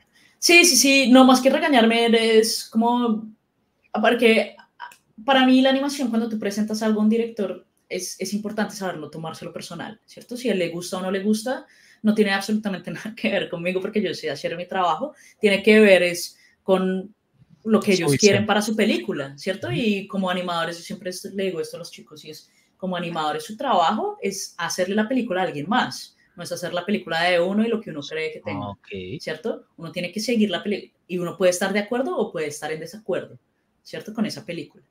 Eh, pero para mí lo, que, lo que fue difícil de trabajar con estos directores es que eran tres directores y uno de ellos siempre se quedaba dormido. Entonces era una mierda, no solamente por el hecho de que se quedara dormido mientras uno le estaba presentando su trabajo, sino porque cuando uno llegaba y, le mostraba y el man estaba dormido, aprobaban algo y luego uno le mostraba nuevamente y el man decía, ay, no me acuerdo de haber aprobado esta vaina, bueno, pues estabas dormido. Entonces, como que era muchísimo el man si estuviera despierto, yo creo que la película se hubiera hecho muchísimo más rápido. Y hay una cosa y es que la animación, nosotros estamos haciendo 3 a 5 segundos a la semana, ¿cierto? Es algo que se demora un montón de tiempo. Entonces, cuando hay que cambiarlo por una, por una decisión del director, porque va mejor con la película, está todo bien, otra vez ese es mi trabajo. Pero cuando tengo que cambiarlo porque simplemente no pudiste quedarte despierto en, en, en porque era a las 6 de la mañana, el, lo que sea, porque no pudiste hacer tu trabajo, me estás jodiendo la vida a mí porque tengo que volver a hacer cosas y tú no tienes idea de lo que, lo que, lo que estás diciendo. Entonces es correr en círculos y siempre es aburrido correr en círculos porque otra vez, cuando uno anima, se demora uno muchísimo tiempo para animar y le pone a uno mucha cabeza y es, es dificilísimo. Entonces, el estar repitiendo cosas por el hecho de repetir cosas, pues lo, lo quema uno bastante. Ok, oye, y eh, pues en el, caso, digamos, de este señor eh, Akiva, eh, ¿él tiene otra filmografía previa que tú quieras recomendar? No, no, no, no, no, no lo conozco mucho. yo vi, yo me acuerdo de haber, visto el IMDb de, él, el IMDb de él, pero no, no lo conocía muchísimo. me pareció que las decisiones que tomaron estuvo súper cool. Lightyear en ese momento no existía. Ah, eh, Sonic 2, ah, no, pero eso no es de él, ¿no? Es de, de, más como esto, sí. Es de, está- de, de, just- no, no, no, no, eso es Eso de, es, eh, un no momento. mentiras, pero, ah, no, sí, toca meterse aquí, aquí. Ay, ay, ay, métete a ver, a ver qué películas están haciendo aquí, qué aquí. películas hizo el man. Pues, miremos. dice que Popstar, Estuvo pero ¿por qué Popstar? La gran, aventura, y estuvo, estuvo en Lego. Ah, genial. Eh, pero haciendo banda sonora. banda sonora. El man, ha, el man ha, ha hecho un montón de cosas diferentes, yo me acuerdo. Mira, dice guion, dirección, producción, no sé qué, Sí, lo sí, que dirección. El Ah, man sí, es, es 35. Hollywood. Am, dirección. Pero entonces, ¿tú tenías contacto con él o, o no? ¿O No, con. En esta No, en- en- en- porque era efectos visuales, era todo a través de mi, mi director de animación. Dirección. Dice, ¿por qué no te vas? Pero la dirección de él, porque normalmente a uno le llegan notas, ¿cierto? Entonces. Pero como eh, que, sí, como que ha dirigido cosas en general también de televisión, según he visto, Brooklyn Nine-Nine, ujú, especiales, cosas de comedia, sobre todo. Cosas de comedia. No, es que sí, Popstar es una. Ah, esta es de él, marica, increíble. Sí, sí, Popstar, sí. Popstar es re buena, es un falso documental, ¿lo has visto? Es No, increíble. no lo he visto, ¿es buena? Muy chistoso, sí. Bueno, lo voy a verlo. Pero sí, obviamente es comedia y pues el man. Bueno, entonces, digamos, Comedia, ustedes, tú sabes si de pronto el equipo tenía la indicación de tener a Roger Rabbit o a quien engañó a Roger Rabbit como referente o se quisieron despegar de esa referencia y ver que le salía por su lado. No, yo creo que lo que estaban tratando de hacer era una sátira, ¿cierto? El man es comediante, entonces lo que estaban tratando de hacer era esta sátira del mundo y probablemente, y otra vez, lo que yo creo que pasó, no ac- exactamente lo que pasó, pero lo que probablemente haya pasado es que dijeron queremos traer a todas las referencias de animación a un mundo en el que en- es, es, es, es parte de setear ese mundo donde en este momento están viviendo Chip and Dale, ¿cierto? Entonces traer a Roger Rabbit, que es una referencia tan fuerte de la animación, pues es importante. ¿Por qué? Porque pues, es la primera película en la que eh, personas y, y- y cosas animadas están, están interactuando, entonces pues se convierte como en una estatua, digamos, de ese tipo de películas que está pasando en este momento. Entonces me imagino que para él, por eso era importante tener a Roger Rabbit dentro de la película. Y otra vez, como es una sátira, pues todo lo que pueda producir comedia es importante dentro de eso. Oye, ¿y tú sientes que es más difícil o más fácil hacer una película en la que se mezcla acción viva con, con animación? ¿Que hacer una de acción viva sola o una de animación sola? Uy, pregunta rara, pero... Yo creo, todos tienen, no, no, no, pero te entiendo, pero para mí todos tienen sus, sus, sus diferentes, Sí, sí. sus diferentes cosas, ¿cierto? sí. y sus diferentes cuentos y sus diferentes dificultades. Y si tú lo piensas, cada película otra vez, y a mí me encanta escuchar hablar a Guillermo del Toro, y si tú, habla, tú, tú- tú escuchas a Guillermo del Toro hablar cada una de sus películas, así sean todas en persona, eh, ha tenido dificultades diferentes. Y eso es porque es así. Una, una de las cosas que dice Guillermo del Toro es que dirigir es parte, parte de dirigir es mayoría o muchísimo de la parte de dirigir es solucionar problemas porque cosas que tú tienes planeadas, llegas al set ese día y resulta que no están listas, o no está lista otra cosa diferente, o en algún momento algo se cae y se va a la mierda. Am, entonces, parte de dirigir es, es eso, es solucionar problemas creativamente. Am, entonces, creo que cada película pues requiere sus propios, tiene sus propios, sus propios retos, eh, cada tipo de estilo tiene sus propios retos y ya todo va a ser, para mí todo es completamente jodido. todo es dificilísimo. ¿Tú eres fan de, de quién engañó a Roger Rabbit o no te gusta tanto? Sí, sí, a mí me encanta, me encanta, me encanta, me encanta. Quiero engañar a Roger, a Roger Rabbit, como que Sí, um, esa película se me quise re buena. Es, a mí Además, me que encanta. saber que es el mismo man de Volver al Futuro es como, uy, ese man Sí, es un sí, duro. sí, y creo que como que la estaba haciendo al tiempo que con la 2 Sí, y fue como, sí, me parece que es una gran película y además como que, que había como muchos eh, recuerdos que uno tenía y luego después repitiéndose se, dio se da cuenta que era como una especie de película policíaca medio sí, noir, tal. sí, sí, es genial, es Eh, una claro, y sí, había como un villano y como que era medio Chinatown también y como que ese mundo ya estaba muy naturalizado la presencia de los dibujos y todo lo de Claro. y no sé qué. Y era, era, era incluso más chévere así, o sea, más chévere que estuviera naturalizada la presencia de los dibujos que, que de repente empezaran a hacer presencia y que uno dijera como, ay, no. Claro, claro, claro, claro. Así Está genial, me más parece súper chévere. No, a mí me parece súper chévere. Cuando hablas, digamos, cuando decías una película film noir de, de detectives, etcétera, es, es genial ese, ese remarque y esa observación y es porque muchas de las veces como que consideramos el cine, la- el cine de animación como un género, ¿cierto? Y el cine de animación no es un género, eso siempre lo dice Brad Bird. El cine de animación no es un género. Tú puedes hacer una película de animación dramática, de drama, puedes hacer una película de animación de horror, puedes hacer una película de animación de comedia. Eh, no es un género, es simplemente un medio, un medio con el cual tú estás expresando, te estás expresando y estás expresando tu película, pero no es un género. El de animación no es un género, ¿cierto? Es, es un medio, es un medio, pero una película de animación puede ser de cualquier cosa y eso es ser putas. Eso es hermoso. Oye, pero ya que hablabas de Brad Bird, eh, menos mal salió el tema porque sí quería preguntar hace rato. ¿Tú crees que, o sea, qué crees que él ganó con trabajar para Pixar? Antes, digamos, trabajaba que para Warner o, el Gigante de Hierro, ¿con quién fue que la hizo? Bueno, fue con, con, con, Warner. Y como que es eh. muy brutal tal, luego después como que uno dice el man a Pixar, el man pierde, pierde libertad creativa cuando entra a Pixar o tiene por contrato el derecho al corte final o cómo funciona ahí para mí, otra vez, la historia con lo que yo he leído, yo no estaba ahí, pero Brad, Verde entra, Brad, entra en Pixar, ah, según lo que he leído, es porque ellos fueron todos a una universidad, John Lasseter, Andrew Stanton, Pete Doctor, Brad Bird ah, y otras personas. Um, fueron eh, eh, Tim Burton, por ejemplo, todos estuvieron en una clase que se llama la clase 113 en una universidad que se llama CalArts y todos tomaron la misma clase y aparentemente esa clase estaba absolutamente llena de genios, no sé qué putas, pero estaban todos en esa clase y entonces todos pues, eran amigos y todo, no solamente eso, sino que todo el mundo pues, se ayudó con todo el mundo y les fue muy bien, o sea, eran artistas del putas ya desde llegar a CalArts. Entonces cuando se gradúan, pues Brad Bird va a hacer sus propias cosas y John Lasseter empieza a crear eh, eh, Pixar, ¿cierto? Eh, con Ed Catmull y de ahí entonces eh, empieza a llamar a sus amigos de la universidad, básicamente, que son Pete Doctor, Anders Anthony y Brad Bird. Que si pierde creatividad, no creo que pierda creatividad, porque lo que ellos crean es un salón de escritura.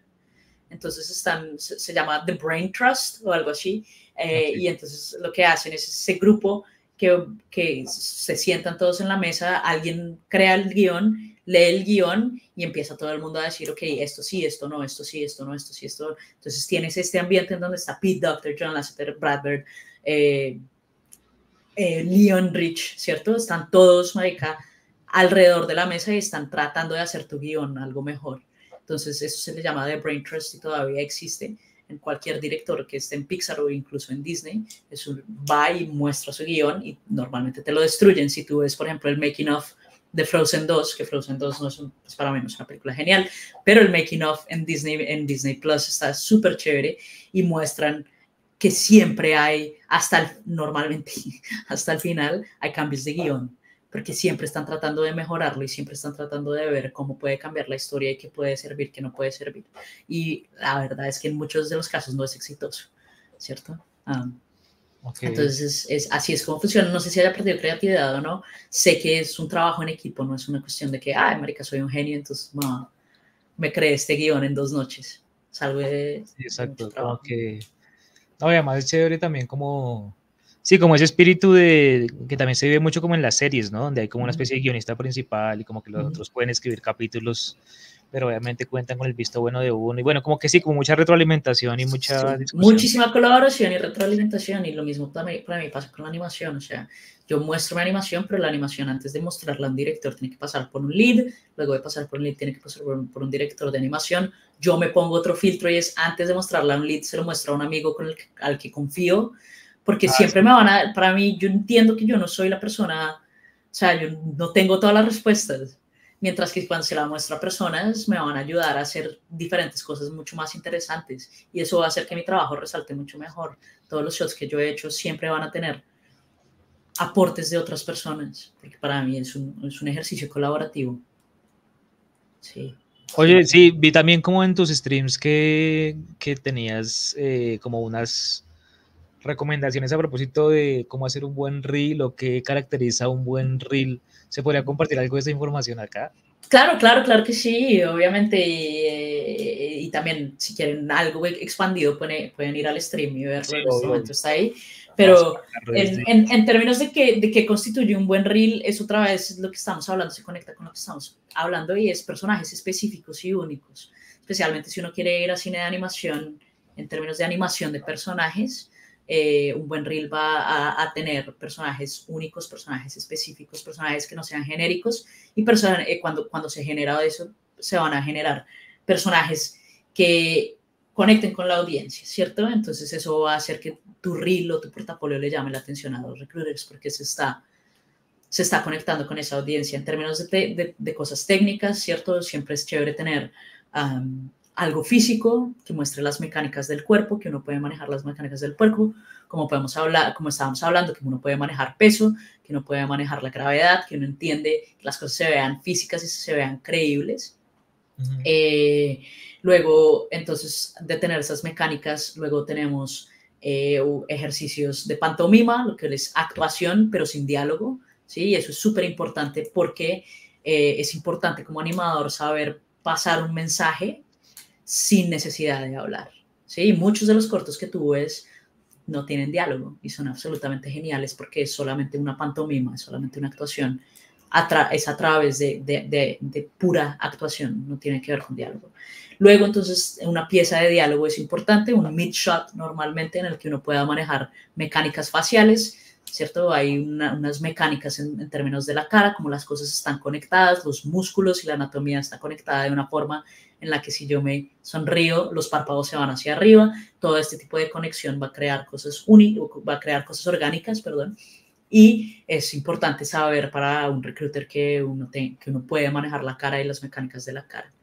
Y obviamente pues las emociones que van detrás de eso, ¿sí? y eh, otras de las cosas es una actuación. Para mí, siempre recomiendo con una acción secundaria, lo que quiere decir que es mientras alguien está actuando o diciendo algo, eh, estar jugando con otro, con, un esfero o estar jugando con con otras cosas, son muchos shots que son muy buenos con acción secundaria, son personas normalmente en la cocina, mientras están cocinando, están actuando, entonces eso le agrega un nivel de complejidad al personaje súper importante. Acciones en términos de, de, mecánicas del cuerpo, acciones que se pueden hacer son uh, personajes sentándose, un personaje saltando, eh, un personaje haciendo tres diferentes tipos de acciones. Lo importante es que dentro de todo esto, cada personaje dentro del reel se vea como un diferente personaje. ¿cierto? Otra vez, más que nada lo, importante es, se tiene esto, pero no se puede ver como el mismo personaje durante todas tus escenas cuando son diferentes escenas. Se tiene que ver como un personaje específico. Eso es lo más importante de tu portafolio.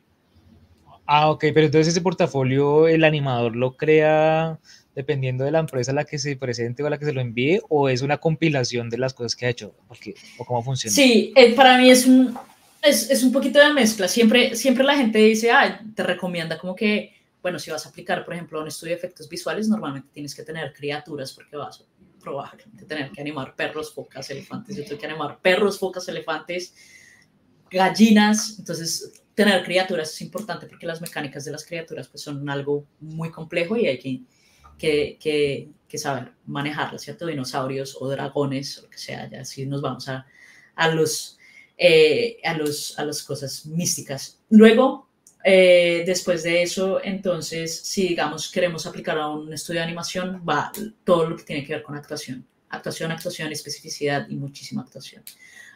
Entonces, dependiendo del estilo, tú puedes, tú puedes aplicar a un estudio y es recomendable. Ahora, para mí es recomendable, pero no realista. ¿Por qué? Porque hacer un shot se va a demorar meses, ¿cierto? Entonces, para que tú tengas un reel o un portafolio que aplique a cada uno de los estudios.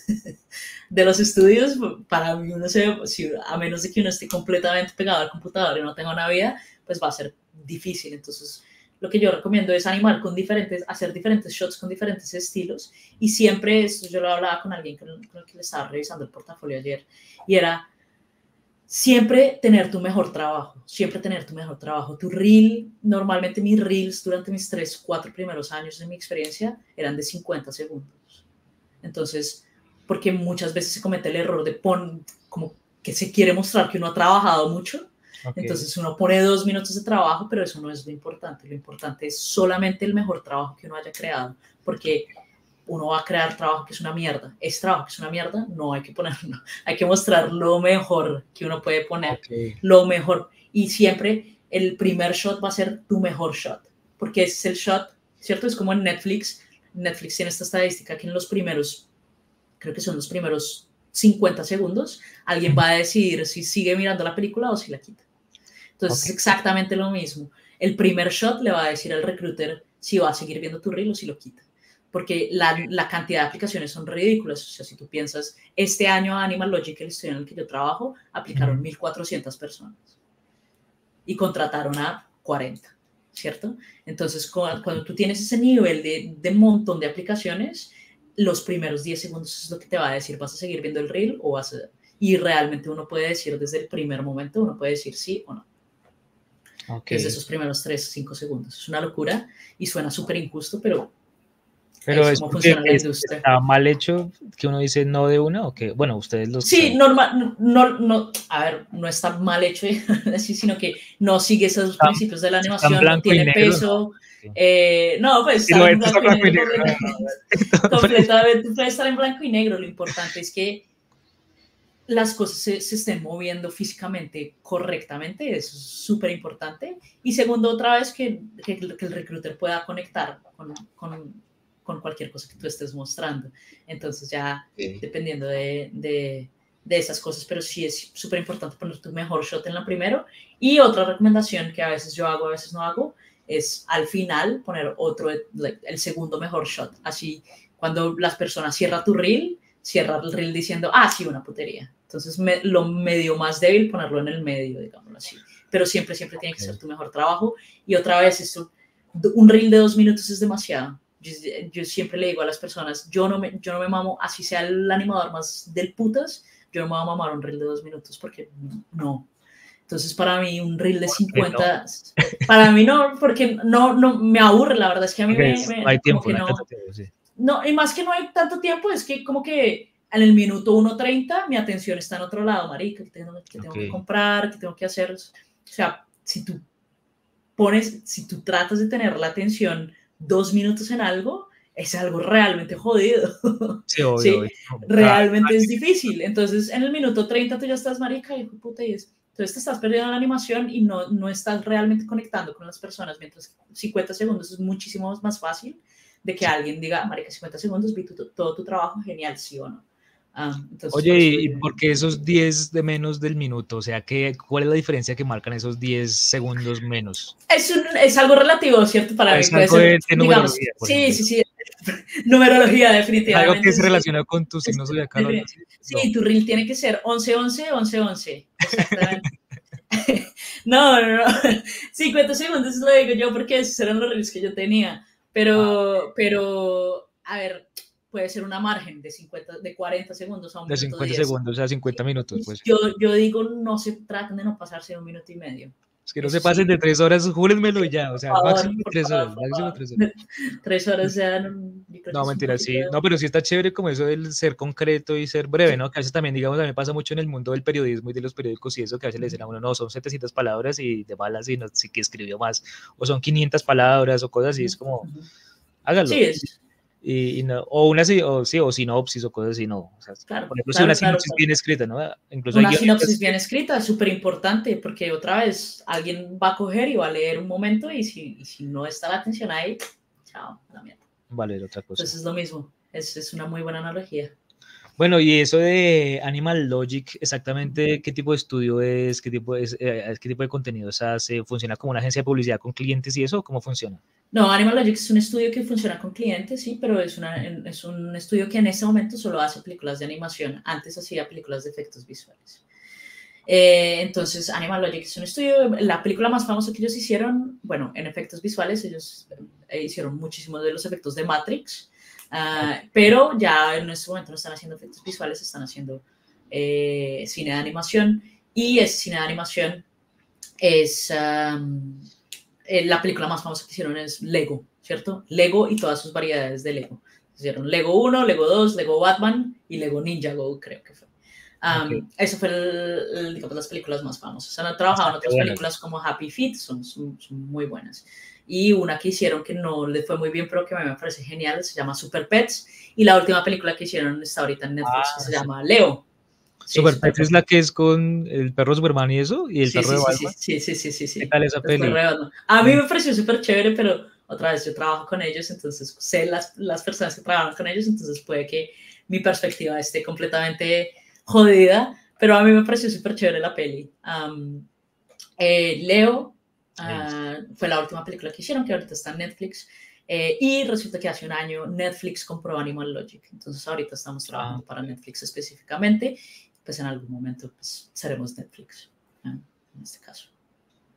Ok, ¿y esas transiciones cómo suelen ser? ¿Suelen ser como Nadie tiene como un, siempre es súper complejo, nadie tiene como una, una, manera, en este momento yo estoy haciendo parte de esa transición y obviamente no, no puedo hablar mucho al respecto porque si no me mandan a la cárcel, pero eh, es difícil, eh, es, es, una transición difícil porque hay que encargarse de mucha gente eh, y donde dos estudios trabajan diferentes, tienen dos diferentes culturas y hacer, hacer que se junten es, es, un trabajo complicado que gracias a Dios no es mi trabajo.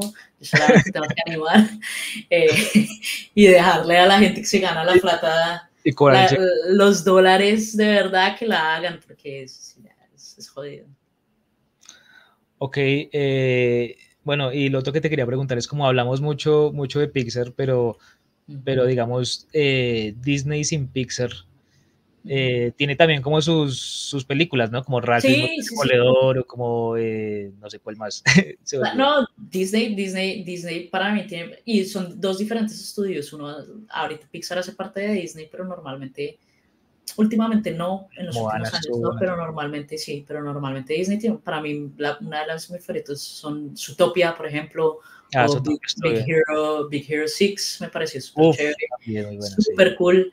Ah, y la de Rapunzel también me pareció una, una putería. a, mí a, mí normalmente no me gustan las películas de princesas, pero esa película me pareció genial. Sí, eh, sí me pareció tiene, que tiene así que la diferencia de las de Para mí, la, la, otra, el desarrollo de personajes es genial y la comedia es muy buena. Y los personajes, hay un caballo en esa película que es muy chistoso. Eh, y luego está Pascal, que es otra vez un, como un, camaleón, que también es genial. Entonces el desarrollo de personajes a mí en esa película me fascina. Y para mí el desarrollo de personajes en películas es lo que más me llama la atención. entonces esa película me pareció chévere. Y últimamente, pues ahorita hicieron Wish, eh, ¿qué más han hecho? Encanto, ¿cierto? La de Colombia. Ah, ok. Uf, ¿tú cómo viviste desde, desde tu gremio ese colombianismo, patriotismo con encanto, todo raro, ¿no? Ah, sí, a mí me pareció, me pareció chévere en ciertos sentidos, me pareció como que ver arepas en una pantalla gigante me pareció ver putas, los colores, me pareció súper bonita, pero en términos de historia a mí no me mató. Eh, como que no, no te asesinó. Sí, no, no, es algo que diga, marica, me quiero ver encanto, mientras que algo como Los Increíbles, algo como Ratatouille, algo como Zootopia, Big Hero 6, es como, uff, marica, me la quiero ver ahora y me la veo, me la repito y me la repito y me la repito tras que encantó a mí personalmente no me gustó, hay gente que le encantó y otra vez, súper cool que les haya encantado. Al final, eh, una, una película que se conecte con personas es, es lo mejor y, es, y, es, y esa es la idea, ¿cierto? Hay, y siempre va a haber personas con las que uno no se va a conectar y hay personas con las que uno se va a conectar, eso no, no hay nada que hacer. Bueno, y hablando como de otro lore, digamos, o de otro, de otra, de otro ramo. Eh, ese, mundo de Last of Us, siento que, pues, generó, tiene un fandom muy fuerte que es incluso tan fastidioso como el de, de, los fans de Breaking Bad y demás. Casi tanto, no, pues, no, tanto, pero, pero va, por, va por ahí. Va por ahí. Pero esos manes o esas señoras o bueno, lo que sea, eh, son fans desde el videojuego y siento que el videojuego, a pesar de que en su momento se vendió como el ciudadano que de los videojuegos, no siento que lo fuera realmente, era como el tope técnico de Play 3 en su momento y como que la historia de la historia la narraba principalmente los, las cinemáticas, no, no era que el gameplay se narrara la historia. Todo esto para preguntar.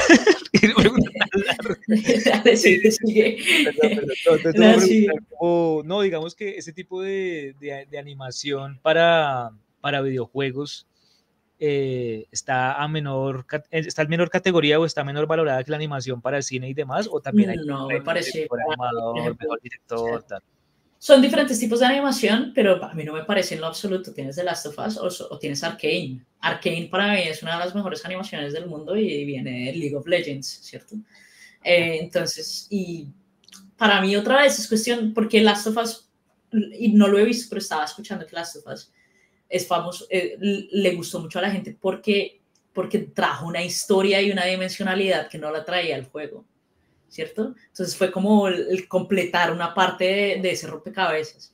Entonces, para mí otra vez viene del hecho, lo mismo Arkane, ¿cierto? Mostró una parte que no se ve en el videojuego. Entonces, hace, para mí otra vez va, va lo básico que es, es contar historias. es contar una historia que la gente se pueda relacionar con y que sea entretenida, que tenga sus arcos bien desarrollados, que tenga sus personajes bien desarrollados, que sea una historia bien contada y a la gente, a la gente le va a encantar porque lo, la va a entretener y la va a distraer, ¿cierto? Bueno, quedan un par de preguntas más y ya te libero, todo bien. Dale, sigue, sigue, sigue. no, una era como, o sea, ¿por qué es tan importante para, en términos ya técnicos de animación que tú dominas y yo no, eh, Spider-Man into Spider-Verse? Porque como que yo como fan de Spider-Man desde, desde muy joven, siento que no puedo ser objetivo porque sí, o sea, yo, yo a, Spider-Man me encomiendo para, para todo, para...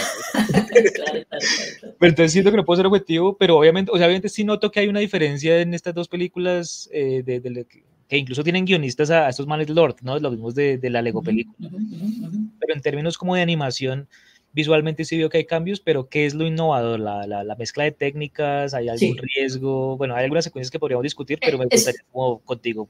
Claro, es, es así como lo dices, es una mezcla de técnicas, ¿cierto? Entonces ellos empiezan a, bueno, no sé si empiezan porque probablemente alguien ya haya hecho, pero a nivel, digamos, Hollywood, lo que hacen es mezclar diferentes animaciones diferentes tipos de animaciones. Entonces hay una animación que es en dos, que es cada dos frames, es una animación que se hacía en, cuando se animaba en papel, en 2D, y nunca se había hecho en 3D.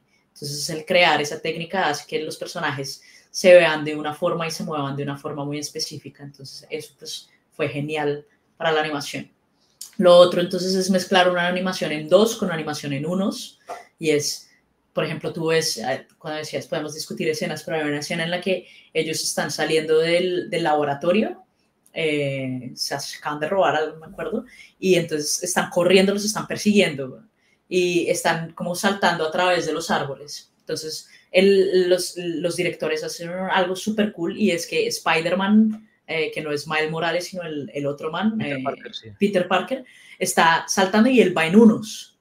¿Por qué? Porque significa que él se está moviendo completamente suave, o sea, sabe lo que está haciendo y se está moviendo eh, de una forma que fluye, ¿sí? Entonces la animación está en unos, mientras que paralelamente está Miles, ¿sí? Que está moviendo en dos y eso significa que como que es, es más, ¿cierto? No, no hay ese nivel de fluidez, no, exacto, no hay ese nivel de fluidez, entonces generar ese nivel de, de simbolismo es súper cool en esa película. Y lo otro es cómo se ve, ¿sí? Tiene, agregas este estilo porque llega un punto en que si tú ves las, los personajes de Pixar, los personajes de Disney, todos se ven como la misma cosa.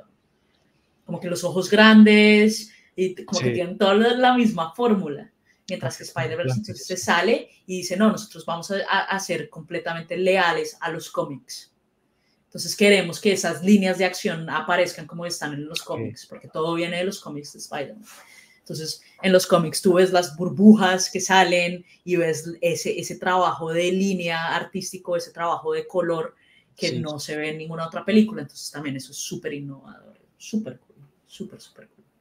No, y además que en esa escena que, que hablabas, pues yo quería citar otra, pero bueno, ya que citaste esta, en esa escena que hablabas de, Sí, de cuando por primera vez Miles se balancea y como que eh, Peter Parker le enseña y de una manera toda chambona y sobre la marcha, como que también asistimos a la evolución de un personaje que se mueve de una forma al principio de la escena y se termina moviendo de otra al final de la escena, ¿no? O sea, como que hay una, comillas, evolución, no solamente de, lo, de, lo, dramático y emocional, sino del movimiento también, y que eso para animación debe ser un reto. Exactamente, es absolutamente. Y es el nivel de detalle al que uno llega, ¿cierto? O sea, tú tienes un arco en el guion, en cada escena tienes arcos que empiezan y, terminan en cada escena.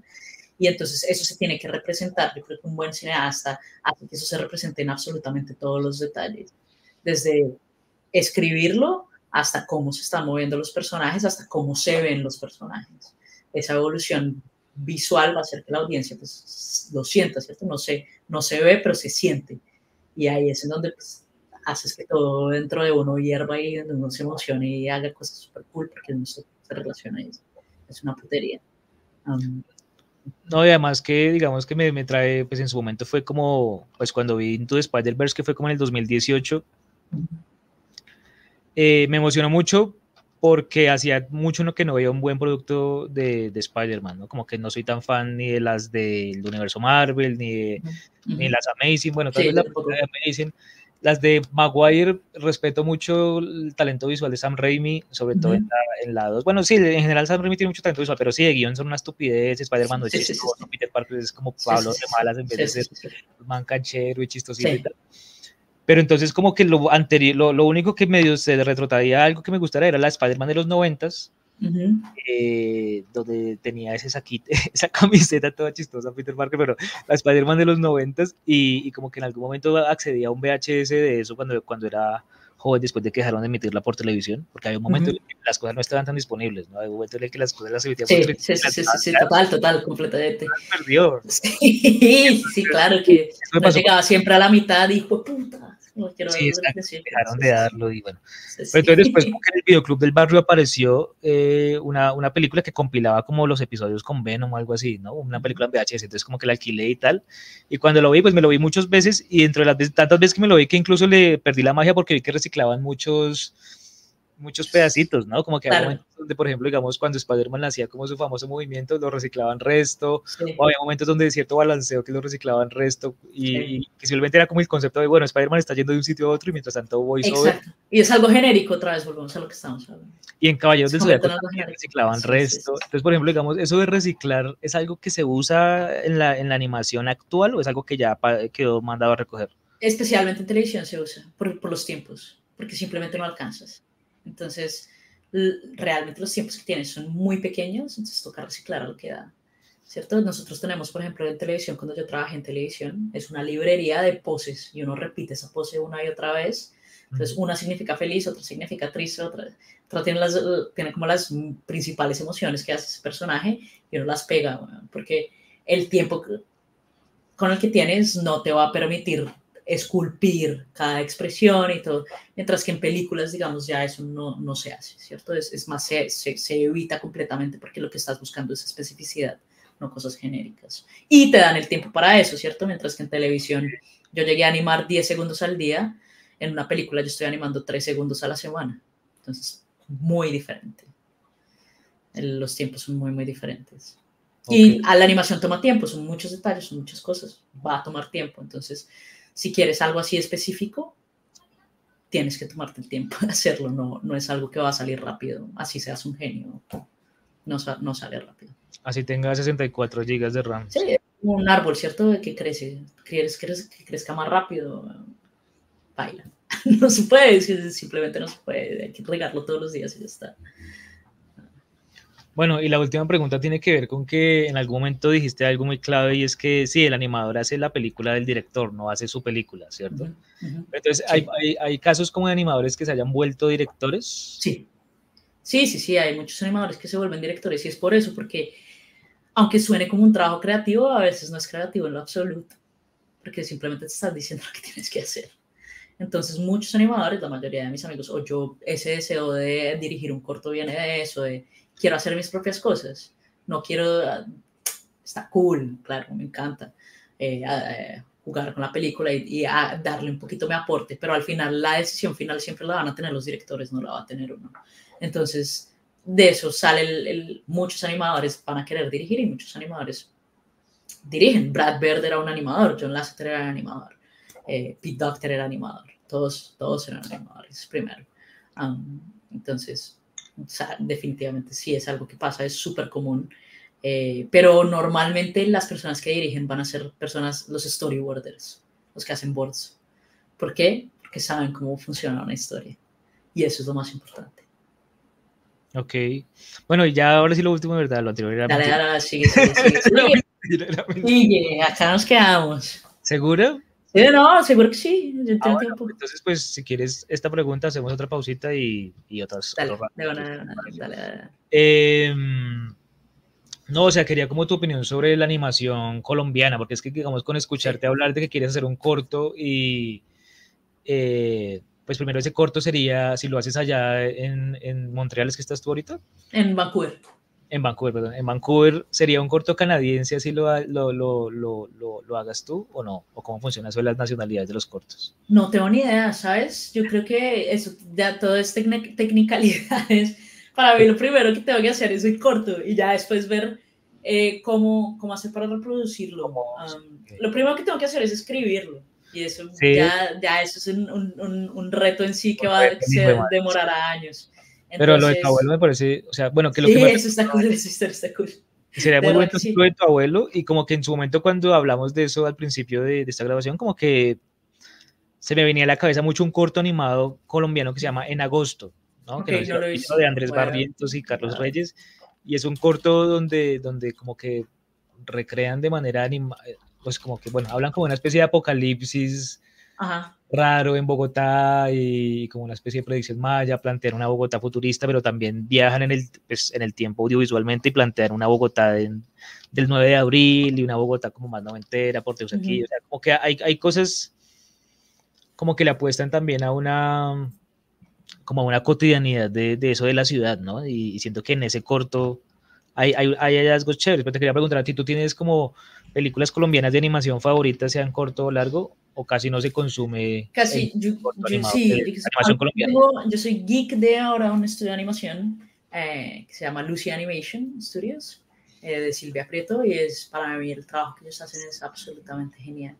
Ah, Sí, están, creo que están haciendo un, un corto, ah, pero no lo han sacado todavía, pero el trabajo que hacen ellos es una putería, a mí me encanta, me encanta, me encanta el trabajo que hacen ellos y me parece súper chévere que sea colombiano, es lo que más me gusta. Am, sé que por ahí vi, por ejemplo, Virus Tropical y me gustó, eh, Ah, me parece sí. chévere, ¿cierto? Y yo trabajé con Santiago también en, el- en algún momento.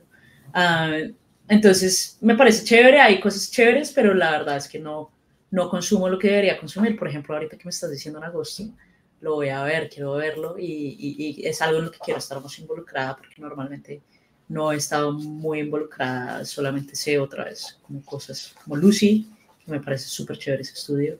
La otra forma, ¿la alcanzaste a ver? Una- No, no, no, no. Ahí ya tengo Davis, me vas a recomendar todo, por favor.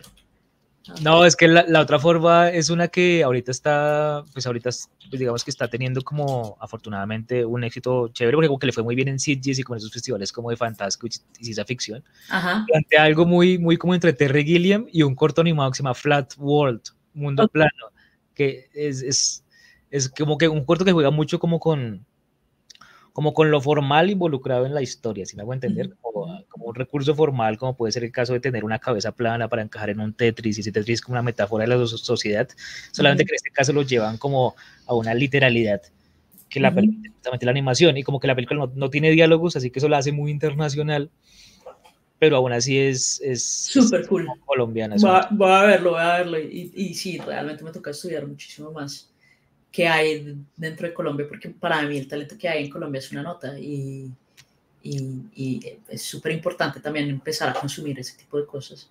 Am, así que sí, tú- cualquier recomendación que tengas ahí, por favor, síguela mandando. a mí me encanta, no me sé, encanta conexión, aprender. conexión creativa, los del el siguiente programa, los que hicieron el siguiente programa, Ajá, sí, sí, sí, sí, y eso, sí. bueno, ellos sí, a ti ese tipo de animación, ¿qué opinión te merece? La, la, la animación tipo el siguiente programa noventera cine. que marcó una generación, pero que es rechambona, pero es cierto que en Claro. temporada la gente puede encontrar una belleza también, ¿no? Para mí otra, y, y eso es, para mí vuelve a lo mismo y es la animación al final, cómo esté hecho, cómo no está hecho, no importa tanto, lo que importa es qué hay detrás de eso, cuál es el, eh, cuál es el guion, qué es lo que está escrito, eh, cuál es la historia. Eso es lo que va a importar, la gente se puede conectar con una animación que técnicamente no puede estar, no sé, súper pulida y está todo bien. Y esa es una de las cosas que me, porque a veces los animadores nosotros nos ponemos como huevonadas, de verdad. Cosas, cosas que, ay, este detallito acá, y y es como ese detalle no va a hacer que el personaje sea bueno o no, ¿cierto? Toda la investigación que va detrás, todo ese contexto, todo ese desarrollo que tú has creado, va a hacer que el personaje sea bueno o no. Si el detallito del párpado está cool o no está cool, todo bien. Que si puedes ponerlo, ponlo, ponlo, claro que sí. Pero si no está y la base es suficiente, las, las, las decisiones que has tomado como actor son buenas, no importa que, que esté si la animación es chambona, si no es chambona, vale huevo.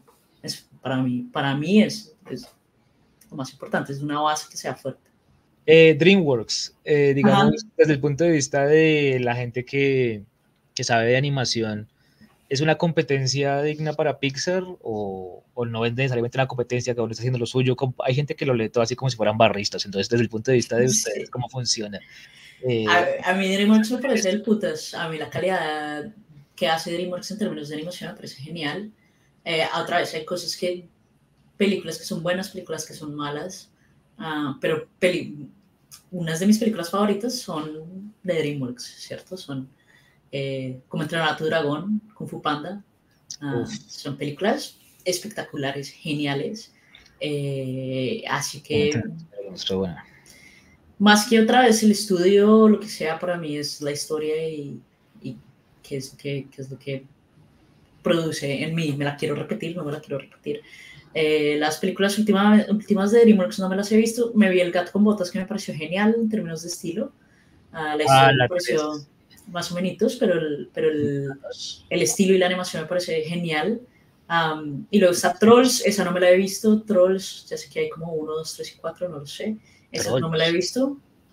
Uh, y luego, sí, como que últimamente no he visto como películas super cool saliendo de DreamWorks en términos de historia otra vez, porque la animación siempre va a ser genial. Los animadores de DreamWorks son absolutamente geniales.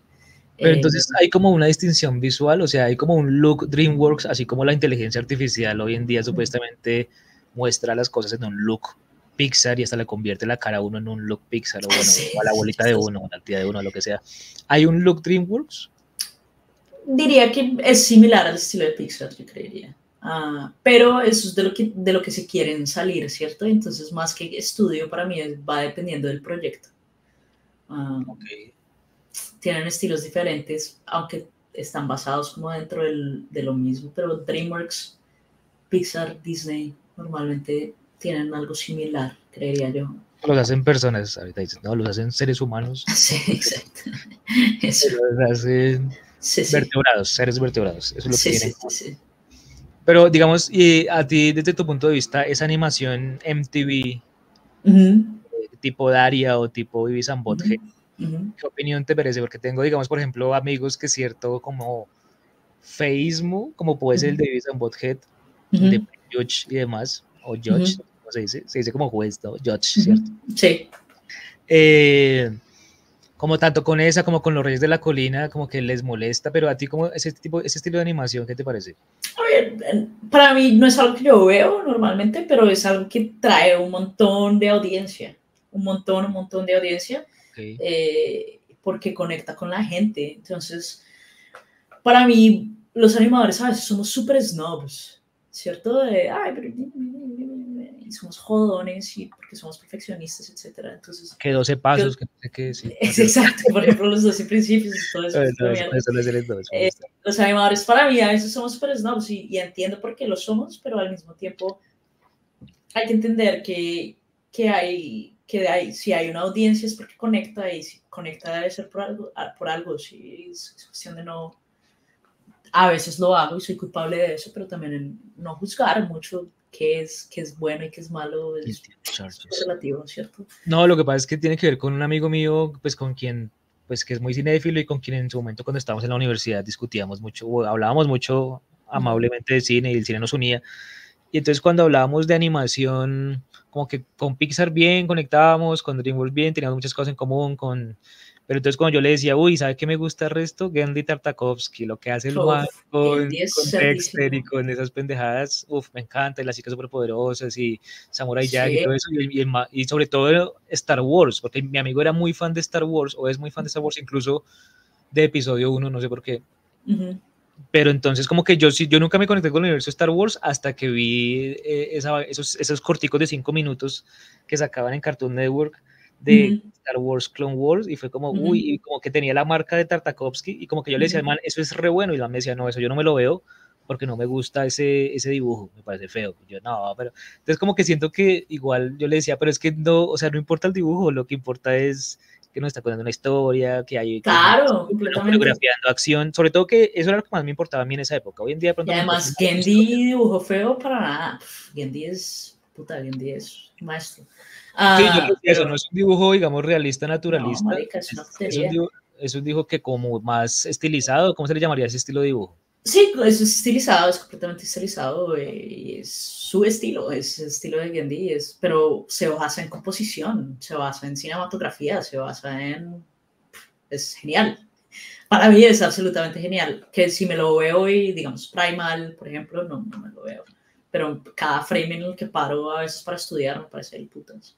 Um, y eso es cuestión otra vez, es una cosa, eso es una cosa personal para mí hay que entender que hay cosas que, que aunque a uno no le parezcan buenas, conectan con una audiencia y, hay que estar abierto. Parte para mí de ser un artista integral quiere ser estar abierto a diferentes tipos de cosas.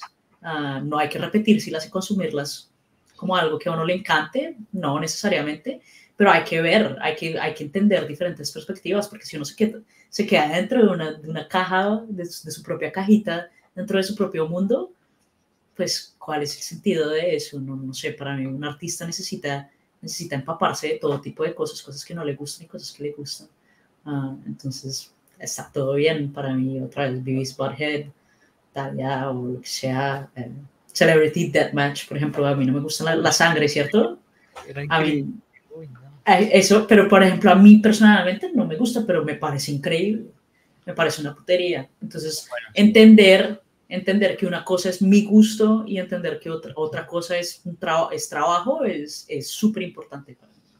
No, además que empezó siendo como stop motion, como con plastilina o esculturas tipo plastilina o tipo arcilla, y luego después saltó ya a, a, una animación más 3D. Una tipo... putería. Y otra vez es pionero en muchísimas cosas y conecta con la gente. No conectó conmigo, todo bien, pero conectó con las personas. Y parte de uno de entender y de aprender es por qué. Okay. Ser curioso, ¿cierto? Y en vez de, en vez de juzgar, es ser curioso. ¿Sí? En vez de decir, ah, esto es bueno o malo, es por qué, por qué, por qué creo que sea bueno o por qué creo que sea malo. Y bueno, última oportunidad para, para MTV. Eh, Daria, ¿sí te gustó Daria o tampoco? No, a mí tampoco me gustaba Daria, pero me parecía otra vez, me parecía chévere. Pero, por, no, no, para mí, ¿sabes qué fue lo que pasó con, cuando salió Daria? Y es que yo maduré muy tarde. Entonces yo seguía viendo Rugrats y seguía viendo Hey Arnold y seguía ah, viendo como eh, sí. me encantaba muchísimo más lo de Nickelodeon que lo okay. de MTV. Entonces yo no, yo no veía MTV casi en esos momentos porque yo seguía feliz con Marica Rocket Power para mí era lo mejor del mundo. Claro. Y entonces yo, y, y, y, para mí otra vez ese gusto me, me, me, parece mejor, ¿sí? No es cuestión, eh, Dare para mí era mucho más adulto. Y eso, por ejemplo, está Adult Swim, ¿cierto? Y, y, el estudio que te digo, Lucia Animation, hace cosas para Adult Swim. A mí no me gusta Adult Swim. No, uy, no, no, no, me parece súper chévere. Como que no es algo que me lo veo. Pero el trabajo que se hace en Adult Swim es una recontraputería y yo puedo entender, puedo tener esa perspectiva, claro. ¿me entiendes? Que lo consumo, no, no lo consumo. Me gusta consumir otras cosas que probablemente a las personas que hacen Adult Swim les parezcan ridículas. Entonces yo consumo otro tipo de contenido está, y sí. está todo bien, ¿me entiendes? Sí. Pero no, eso no me, no, no, no, no me quita de decir, meca, esto es un contenido del putas. No me quita de decir, cuando me preguntas cuál es tu estudio favorito de animación en Colombia, es Lucy, que hace cosas que, aunque otra vez yo no lo consuma, me parecen absolutamente del putas. Um, entonces, sí me parece súper chévere eso eh, y, y me parece importante salirse uno de la caja y, y, y, poder estar abierto a diferentes cosas. Bueno, pues esta de Children Truth eh, sería otra recomendación de la hijo de madre. Ok, ok, ok, voy a verla, voy a verla. Stop motion, pero es súper delirante, o sea, me parece okay. que está locos, marica. Y ese tipo que lo hace también, así como tú me decías que el man de Chip and Dale había sido comediante, ese tipo también como que es comediante, sí. porque hace otras cosas y se lanzó esta serie y realmente, a mí realmente me voló la cabeza. Es okay. como, como es como un narrador contando historias muy delirantes de, de, de, de ciertos personajes. Estoy viendo el trailer, marica, y se es súper cool. Yo la recomiendo mucho. Vale, vale, vale, vale. Lo voy a ver, gracias. Realmente gracias. me ayudó mucho incluso a, como a encontrar el tono para una cosa que estaba tratando de escribir, como sí, como un tono como de exagerado, descarado, me pareció re chévere. Sí, chévere. Pasan sí. cosas muy bonitas. Ok, eh, gracias, gracias por la recomendación. Tengo tarea. No, no, no es tarea.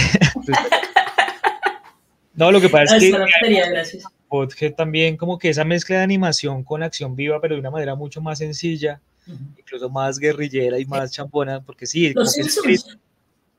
Ah, bueno, los Simpsons sí, pero... Pues, Hay animación limitada, bueno, ese, y, pero todo eso es animación limitada y para mí esas limitaciones lo que hacen no es, no es bajar calidades. Realmente cuando uno tiene limitaciones tiene que pensar afuera de la caja para hacer, mostrar este tipo de cosas con solamente este tiempo, con solamente estas herramientas.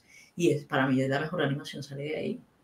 O sea, porque es, es esencia. Uno llega y lo, lo deconstruye hasta la esencia y esto es específicamente lo que tengo que mostrar y nada más. Súper chévere. Oye, ¿y tú ya que eras tan fan de Nickelodeon, eh, eras fan de Bob Esponja también o no? Sí, me encantaba Bob Esponja. Y, y, digamos, las películas, o sea, cuando, esa era una pregunta que tenía, las películas eh, que hacen, digamos, basadas en una serie, uh -huh. eh, generalmente, ¿qué, qué, o sea, ¿qué, ¿qué, crees que deben contener para que no, no sea simplemente un capítulo alargado, sino que se sienta realmente como una, una película? Sí, para mí es difícil porque yo no soy fan de los remakes y no soy fan, para mí me gusta, me gusta el contenido original. Eh, y creo que en estos momentos hay un montón de remakes y de, de cosas. Porque, porque hacen estas, estas películas de Bob Esponja? ¿Por qué? Porque Paramount pues, vende juguetes, ¿cierto? De ahí es en donde hacen toda sí. la plata.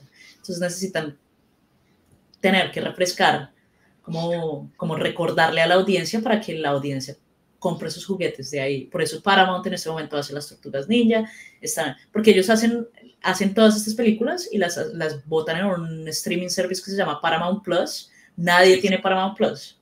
¿sí? O sea, los manes no están haciendo dinero de ese streaming service en lo absoluto. Ellos hacen dinero desde los juguetes que venden. Entonces, por okay. eso Paw Patrol tiene dos o tres películas, porque es lo que les interesa a ellos es vender, que hay muchísima más plata en vender juguetes que en hacer películas realmente. Entonces, para mí está cool, pero como que no tiene más. Por eso muchas de las películas, a, a menos Las Tortugas fue una, una, película, una putería, pero digamos estas películas de Bob Esponja que yo normalmente veo, Paw Patrol, son películas pues muy básicas en donde tienen una historia y ya está, porque el objetivo de ellas no es ganarse un Oscar o no es innovar al punto de, de, del punto, desde el punto de cine no, el punto de ellas es recordarle a la gente que los personajes siguen ahí para que sigan comprando sus juguetes. Um, okay. Entonces, sí, me parece que, no sé, yo, aunque ame las series Bob Esponja o, yo qué sé, si van a hacer una película de Rocket Power, como dije, que me Rocket Power, probablemente no, no le coja tanta, no, no me va a emocionar tanto porque la serie es la serie y ya lo otro es lo que quieren es vender, ¿cierto? Que es importante, es un negocio y lo que quieras. Pero...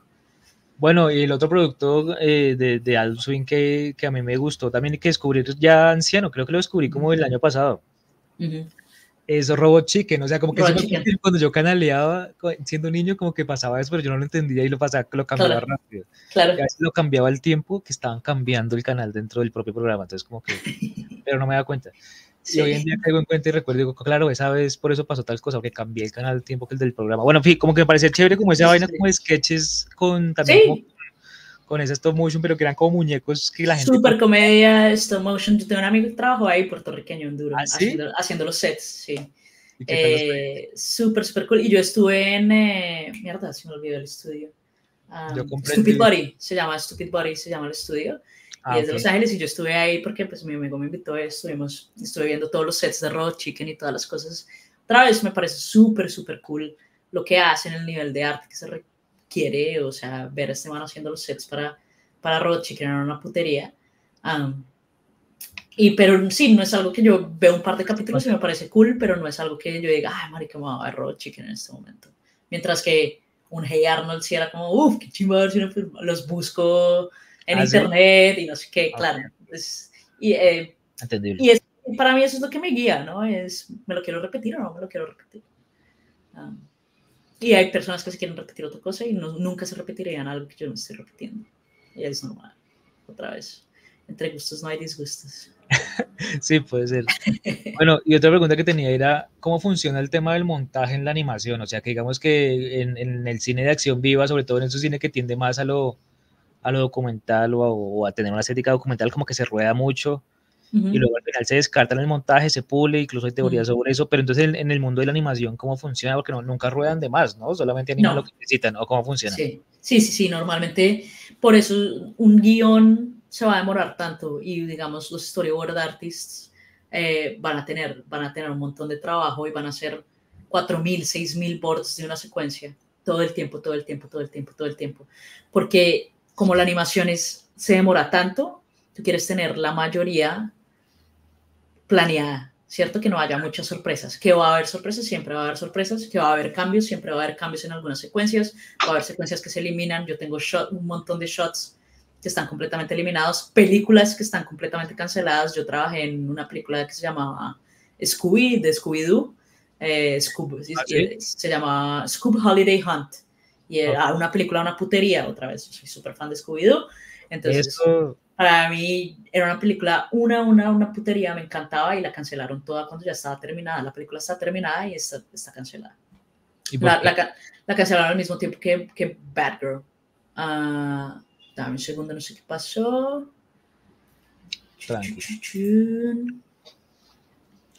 Mi cámara se jodió. Ah, Vamos a seguir con audio. dale, sigamos con audio. Eso es. Eh, entonces, eh, espérame, Eh, paro acá la cámara. Qué ra- ah, mira, ya, ya, ya, espera. ya funciona, perdón. sí, Ah. sí, pero sí ha estado titilando durante, durante la... Sí, ha estado, marica, tengo que, y la ¿Le- cámara es le- nueva. ¿Le diste un golpe o algo así o qué? Yo creo que sí le casqué.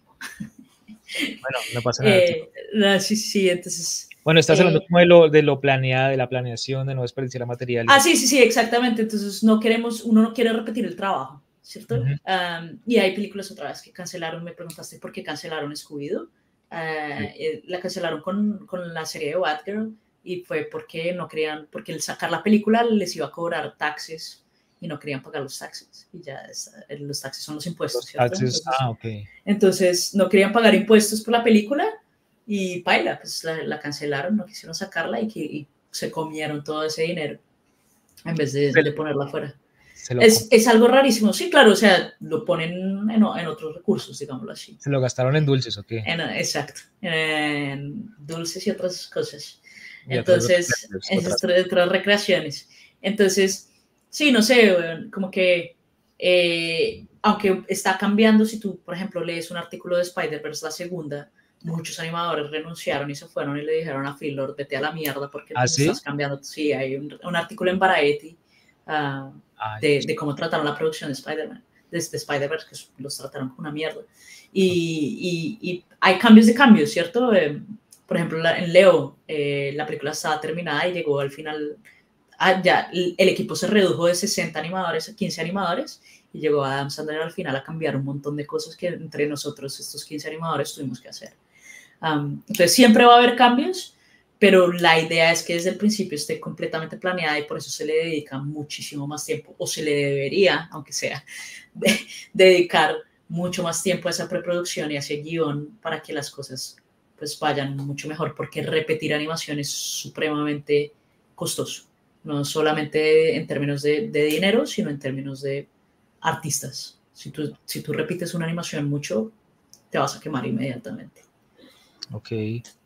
Bueno, porque sí, lo que pasa es que pues hay un, hay un man que es, es montajista y es teórico del montaje que se llama Walter Morsch, ¿no? Como el editor de, bueno, de, de varias películas, de Apocalypse Now, entre otras. Sí, Eh, el man como que en su libro, en el instante del parpadeo, habla como de, de una, pues como de un método que tiene para, para lograr descubrir eh, el material en, lugar de planearlo, ¿no? O sea, como que habla como de, de- de la dualidad entre procesos creativos de lo que se planea versus lo que se descubre. Entonces lo que se planea, pues se planea y luego se ejecuta tal cual se planeó.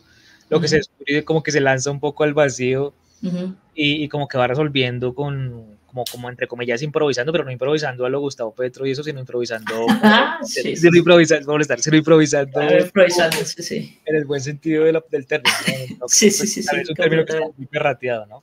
Sí, Pero entonces, Sí. digamos, ese, ese, ese improvisar y ese descubrir, siento que en términos de del cine, así como de acción viva, se, pues, se suele, se suele, digamos, hacer mucho cuando la gente pone a grabar y que, y que los actores improvisen, como por ejemplo en Curb Your Enthusiasm y ese tipo de series. Eh, y luego después, pues, en el, en el, en el montaje se, se, se pule y tal. Pero entonces, en el mundo de la animación no se puede descubrir cosas por accidente, como por ejemplo que sí pasa en el claro mundo sí. bueno, sí, pongo a sí. No, yo creo que sí. borracho a dos manes y algo pasará ahí o algo así. Sí, yo creo que es, es difícil, digamos, ya cuando uno llega a, a la parte animada, pero ahí está uno como, como animador, digamos, hay, hay una parte de exploración definitivamente que pasa en los boards, ¿cierto? Cuando se está dibujando los boards, ahí es donde me imagino va a pasar la mayoría de exploración, en donde uno muestra algo y no, sí, no, sí, eh, se hacen los pitches y luego hay todavía igual hay momentos para hay, hay, hay, momentos para improvisación dentro de la animación, va a depender del director, ¿cierto? Los directores de Leo no querían que nos improvisáramos absolutamente nada. Entonces no improvisamos absolutamente nada, pero hay directores que quieren que uno improvise. Y cuando uno dice improvisar es traer sus propias ideas. Eh, y esos son los proyectos más divertidos para trabajar, en mi opinión, porque pues, uno tiene mucho más creatividad. Entonces sí hay, sí hay espacio para eso, pero normalmente sigue uno una línea. Ah, en términos de improvisación como actuación es algo que no, no, va a pasar porque uno tiene que planearlo antes de, de, cualquier cosa. Pueden salir cuando uno se toma referencia, ¿cierto? Cuando uno lo está planeando, uno se toma referencia y ahí es en cuando uno improvisa, pero antes de entrar al computador uno tiene que entender qué momento va y qué momento no va. Uno hace su propia edición y lo, lo pone pero hay, puede haber momentos, de, hay momentos de exploración, debería haber momentos de exploración. Va a depender del director, pero, pero normalmente uno sí tiene ese tipo de cosas. Ahora, creo que sí se planean muchísimo más. O sea, quieren, en términos de recursos, no quieren que los animadores repitan el trabajo una y otra vez. Yo estaba hablando con, um, no estaba hablando, sino fui a una conferencia con el director de, de Chicken Run, Pollitos en Fuga, que salió ahorita la segunda, y el man dice, como que le preguntaron en algún momento cuántos pases le daban los animadores y el man decía uno, uno y estaba aprobado. Entonces lo que el man hizo, ¿por qué? Porque no quería que los animadores repitieran la animación, porque es tanto trabajo que repetir la animación lo jode a uno completamente la cabeza, le jode a uno el ánimo, le jode a uno todo.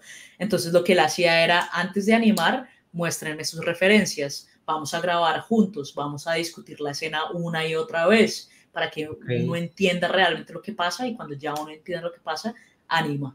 Y entonces él dijo, del 100% de shots que me mostraron, un 5% solamente tuvo cambios.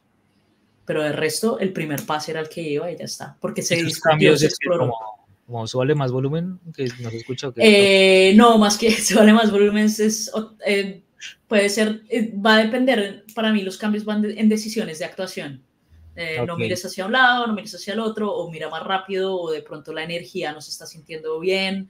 Eh, a ver, va, va, a haber todo tipo de cambios. Normalmente para mí los cambios son de energía, por eso el timing es súper importante. Son de energía, pero cuando el director es hippie, o siempre en todos los casos. No, como que la energía me refiero cuando es físico, cuando es físico también. Es físico, pero también, por ejemplo, cuando esto, si, si esta escena o este shot se trata de, de que el personaje está emputado y tú no lo estás sintiendo amputado, eh, va una no hay una energía en donde el, el man esté bravo, ¿cierto? Se tiene que sentir y eso va en un montón de cosas, movimiento, timing, para mí es pacing. Todo esto, los principios. los principios, los 12 principios. Eso sí, eh, Ah, bueno, la última pregunta que tenía ya tiene que ver con eh, otra cosa que vi en tu IMDb y es Scrooge, ¿no? Ah, sí, sí, sí. Un cuento de Navidad. ¿Cómo llegaste a ese proyecto? ¿Ese proyecto es de Netflix? O sea, ya tiene... Es un proyecto de, la que hablábamos o, no hablamos? Es un, es un proyecto de Netflix, pero fue creado y hecho en Axis Studios en Escocia. Yo trabajé para ellos cuando yo estaba viviendo en Londres. Y eh, llegué a ese proyecto, terminé un proyecto que se llamaba The Amazing Maurice. Y de ahí estaba buscando trabajo y ellos estaban buscando animadores para terminar la película y apliqué. Eh, y pues les gustó mi, mi portafolio y en ese momento pues, tuve una entrevista y entré al, al, proyecto y fue un proyecto en el que entré solamente, solamente trabajé en ese proyecto los últimos tres o cuatro meses del proyecto uh, porque estaban buscando gente para terminar el proyecto. Muchas veces lo que pasa con las producciones, la mayoría de veces, pasa que las producciones no calculan bien el tiempo que se va a tomar. Entonces al final todo el mundo está corriendo siempre y al final es cuando van a contratar más animadores. Entonces los equipos crecen normalmente en los últimos tres meses porque la película se tiene que terminar. Y pues no es como que, ah, entonces anime más rápido, no, es que uno ya está a su límite, entonces básicamente se necesitan nuevos artistas.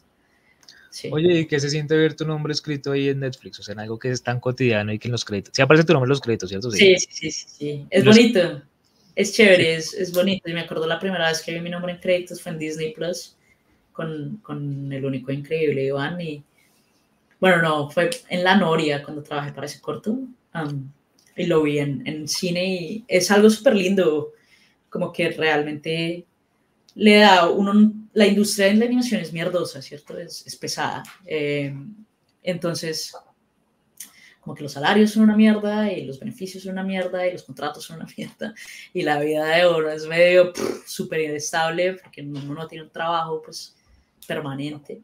Eh, entonces, eso es como una de las, de las cosas en las que uno como que reconoce que ha llegado ahí a ese punto. Es súper bonito ver los créditos, eh, pero también en, en, en, algunos momentos, yo creo que otra vez, y esto viene de naturaleza humana, y es ya uno comienza a verlo.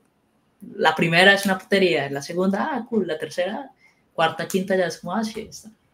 ¿Cierto? Porque como que a uno se le olvida que es un privilegio.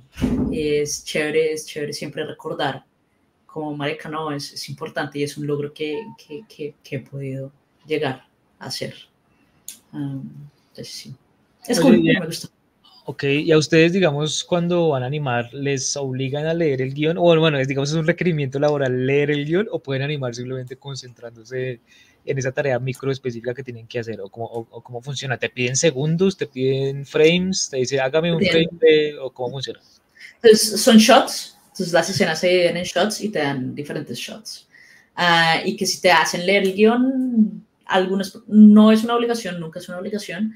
Para mí es chévere leer el guion, pero leer un guion se demora bastante bueno tiempo. Lo que sí es súper importante es mirar los boards, ¿cierto? ¿Los boards? Ajá, los, los storyboards. Entonces, ah, okay. el, el, el, el, guionista hace su, su, su, su guion y luego los storyboards lo dibujan. Eso es súper, súper importante. Para mí debería ser una obligación, no sé, los animadores que no miran los boards. Otra vez, hay, hay que tener en perspectiva que uno está haciendo la película de otra persona, no la película de uno. Entonces es importante tener ese contexto porque es el primer pase y te da la dirección de lo que el director quiere. Um, claro. No seguirlos, copiarlos necesariamente, a veces sí, a veces no, dependiendo de lo que tú quieras hacer, eh, pero definitivamente mirarlos es, no, o sea, no entendería por qué no, los animadores no, no, no miran un, un, storyboard. O sea, el, storyboard es como la partitura que ustedes interpretan. Exactamente, para mí sí, es, es una muy buena analogía, sí. Me parece que sí. Pero entonces los que no la miran, ¿cómo hacen? ¿O cómo, cómo no sé, yo creo que la mayoría de personas que yo conozco lo hacen porque somos profesionales y es parte del trabajo, pero pero no sé, me imagino que habrá gente que no lo hace y no, no, no sé cómo hace. digamos, les entregan pedacitos de esa partitura a varios músicos, ¿no? Que ejecutan esa partitura. Pero esos músicos, digamos, si tienen diferentes, obviamente, tonos autorales, hay alguien que los corrige y les dije, no, unifiquen. Y ese es el director de animación, ¿sí? Es el director de animación, exactamente, ah, exactamente. Entonces, también tu trabajo está mirar cuando tú entras a un show, tú no, a un show, normalmente tú no empiezas a, a animar de una vez hay un par de semanas de investigación, de mirar lo que están haciendo las otras personas y de porque uno se tiene que adaptar a ese estilo, al estilo que están haciendo ellos. Ok, ok. Y ellos les muestran a ustedes como referentes y de otras películas. ¿algo así? Muchísimas referencias de otras películas, referencias de buenos shots que han animado dentro, de, pues, dentro del equipo, eh, referencias de lo que el director siempre, siempre, siempre es referencias. Ah, como esto, ah, como lo otro, ah, como lo otro. Entonces uno empieza a entender y a estudiar ese lenguaje visual y eh, empieza como a absorberlo. Y Por ejemplo, este lenguaje de Scrooge, eh, más o menos es un cóctel de qué, de, de, de dónde bebieron. Uh, para mí, eh, Scrooge viene del hecho de que Spider-Verse salió y entonces a todo el mundo le, está, le gusta hacer ese, ese, estilo como 2D, pero ahora sí, sí, sí empiezas realmente a ver, pues es una animación que es realista, es una animación que es sutil, eh, nuestro director de animación era de Pixar, entonces quiere algo que sea sutil, que sea bien actuado. Y eh, en términos del el estilo artístico, digámoslo así, el de cómo se ve, eh, yo creo que sí es algo de, ay, como Spider-Verse. Y eso pasa muchísimo ahora, después de que salió Arkane, resulta que todo el mundo, cuando me entrevista, me entrevista, pues yo paso de entrevista a entrevista muchas veces buscando trabajo y a, en las entrevistas siempre, siempre me decían, estamos haciendo algo como Arcane. Entonces ahí está la diferencia otra vez de meterse a una tendencia y seguir a una tendencia o seguir uno su propio camino. Normalmente seguir esa tendencia va a ser más fácil ganar plata con eso. Porque a veces el contenido original, pues no sé, otra vez, al, al, final es un negocio, al final lo importante para ellos, para las personas que ponen la plata, es ganar la plata. Para nosotros que somos los románticos ya es diferente. ¿Y la película tiene un viaje en el tiempo? Tiene un viaje en el tiempo, sí, sí. Eh, sí, es, o sea, es la, la, representación de un cuento de Navidad que, es, eh, que fue escrito por Charles Dickens. Eh, y, y, es, eh, pues entonces, él es, um, va al pasado, va al presente y al futuro. Ah, ok, pero a través como de, del fantasma y esto. Exacto, o sea, los fantasmas fantasma vienen viene a él. Los fantasmas, Los fantasmas vienen a él y se lo llevan al mundo y él aprende.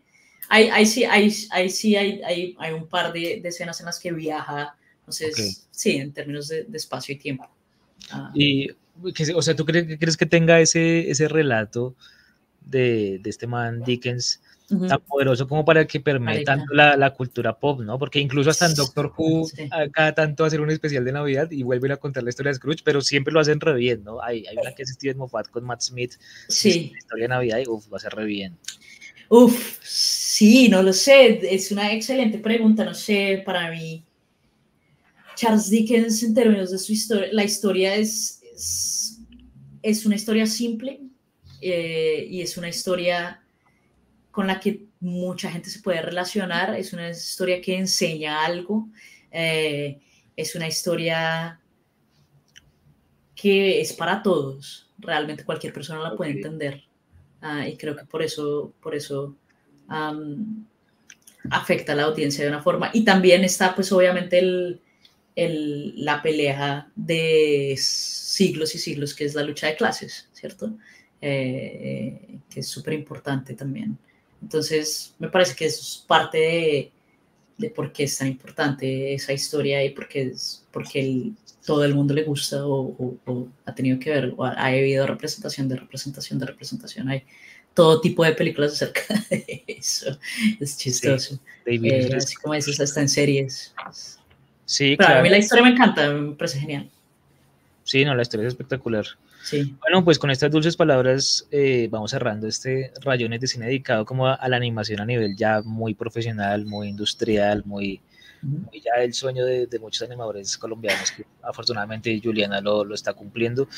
Pues siempre nos despedimos con, con, la invitada o el invitado dejando sus redes y Ajá. quiere que, que, la gente vaya a pillar contenido de ellos. Tú haces tus streams, ¿cierto? Sí, yo hago mis streams, eh, entonces pues eso es como el, mi idea en este momento es hacer comunidad y es eso, sí. es para mí el arte es colaborativo eh, y quiero que todos los animadores nos, nos, conozcamos, los colombianos y los animadores latinoamericanos nos conozcamos, entonces sí, mi sí. objetivo principal es hacer comunidad y otra vez traer esa información que está en inglés, traerla en español para que todos tengan la misma el mismo tipo de oportunidad, las personas que no saben inglés puedan accesar ese tipo de información y por eso todos los martes eh, hablo, en, pues tengo un stream en Twitch, eh, y me pueden... 3 pm colombiano. Normalmente 3 pm, 5 pm, últimamente ha estado desordenado porque mi vida ha estado desordenada, okay. eh, pero siempre voy a decir a qué horas son los martes y siempre voy a decir a qué horas son los streams por la mañana en mi Instagram y en Discord. Entonces, okay. eh, en, en, Twitch me pueden encontrar como G-I-U-B-I-N-D-I, Jubindi, eh, y en Instagram me van a encontrar como You Anima, G-U Anima. Eh, y eh, cuando pueden, si van a Twitch, ahí pueden encontrar el link para la comunidad de Discord en donde normalmente hago todos los anuncios. Tenemos un club de películas también en el que todos los meses ah, vemos sí. una película animada y la analizamos. Eh, la idea es esa, la idea es conocernos entre todos y a nerdear acerca de la animación, porque a todos nos encanta. Eh, y, y, nada, conocernos entre todos y creo que eso va a ayudar también a la industria de la, de la animación a, a, seguir, porque uno solo es muy jodido, uno solo es claro. muy difícil. Bueno. Sí, esas son las redes, ahí están. Pues nada, muchas gracias. Esto pues eh, lo convertiré en un MP3, lo subiré a Spotify y te, te pasaré el link para que pues vale. lo, lo, escuches a ver qué tal. ¿Listo? Claro que sí, lo comparto y muchísimas gracias por la invitación. Súper rico hablar contigo de esto, podríamos hablar horas seguro.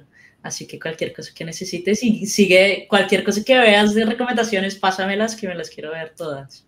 No, de un año, pues no, pues muy chévere por aprender de ti y pues si quieres ya, ya hablamos por interno. Por ahora finalicemos esta transmisión. Vale.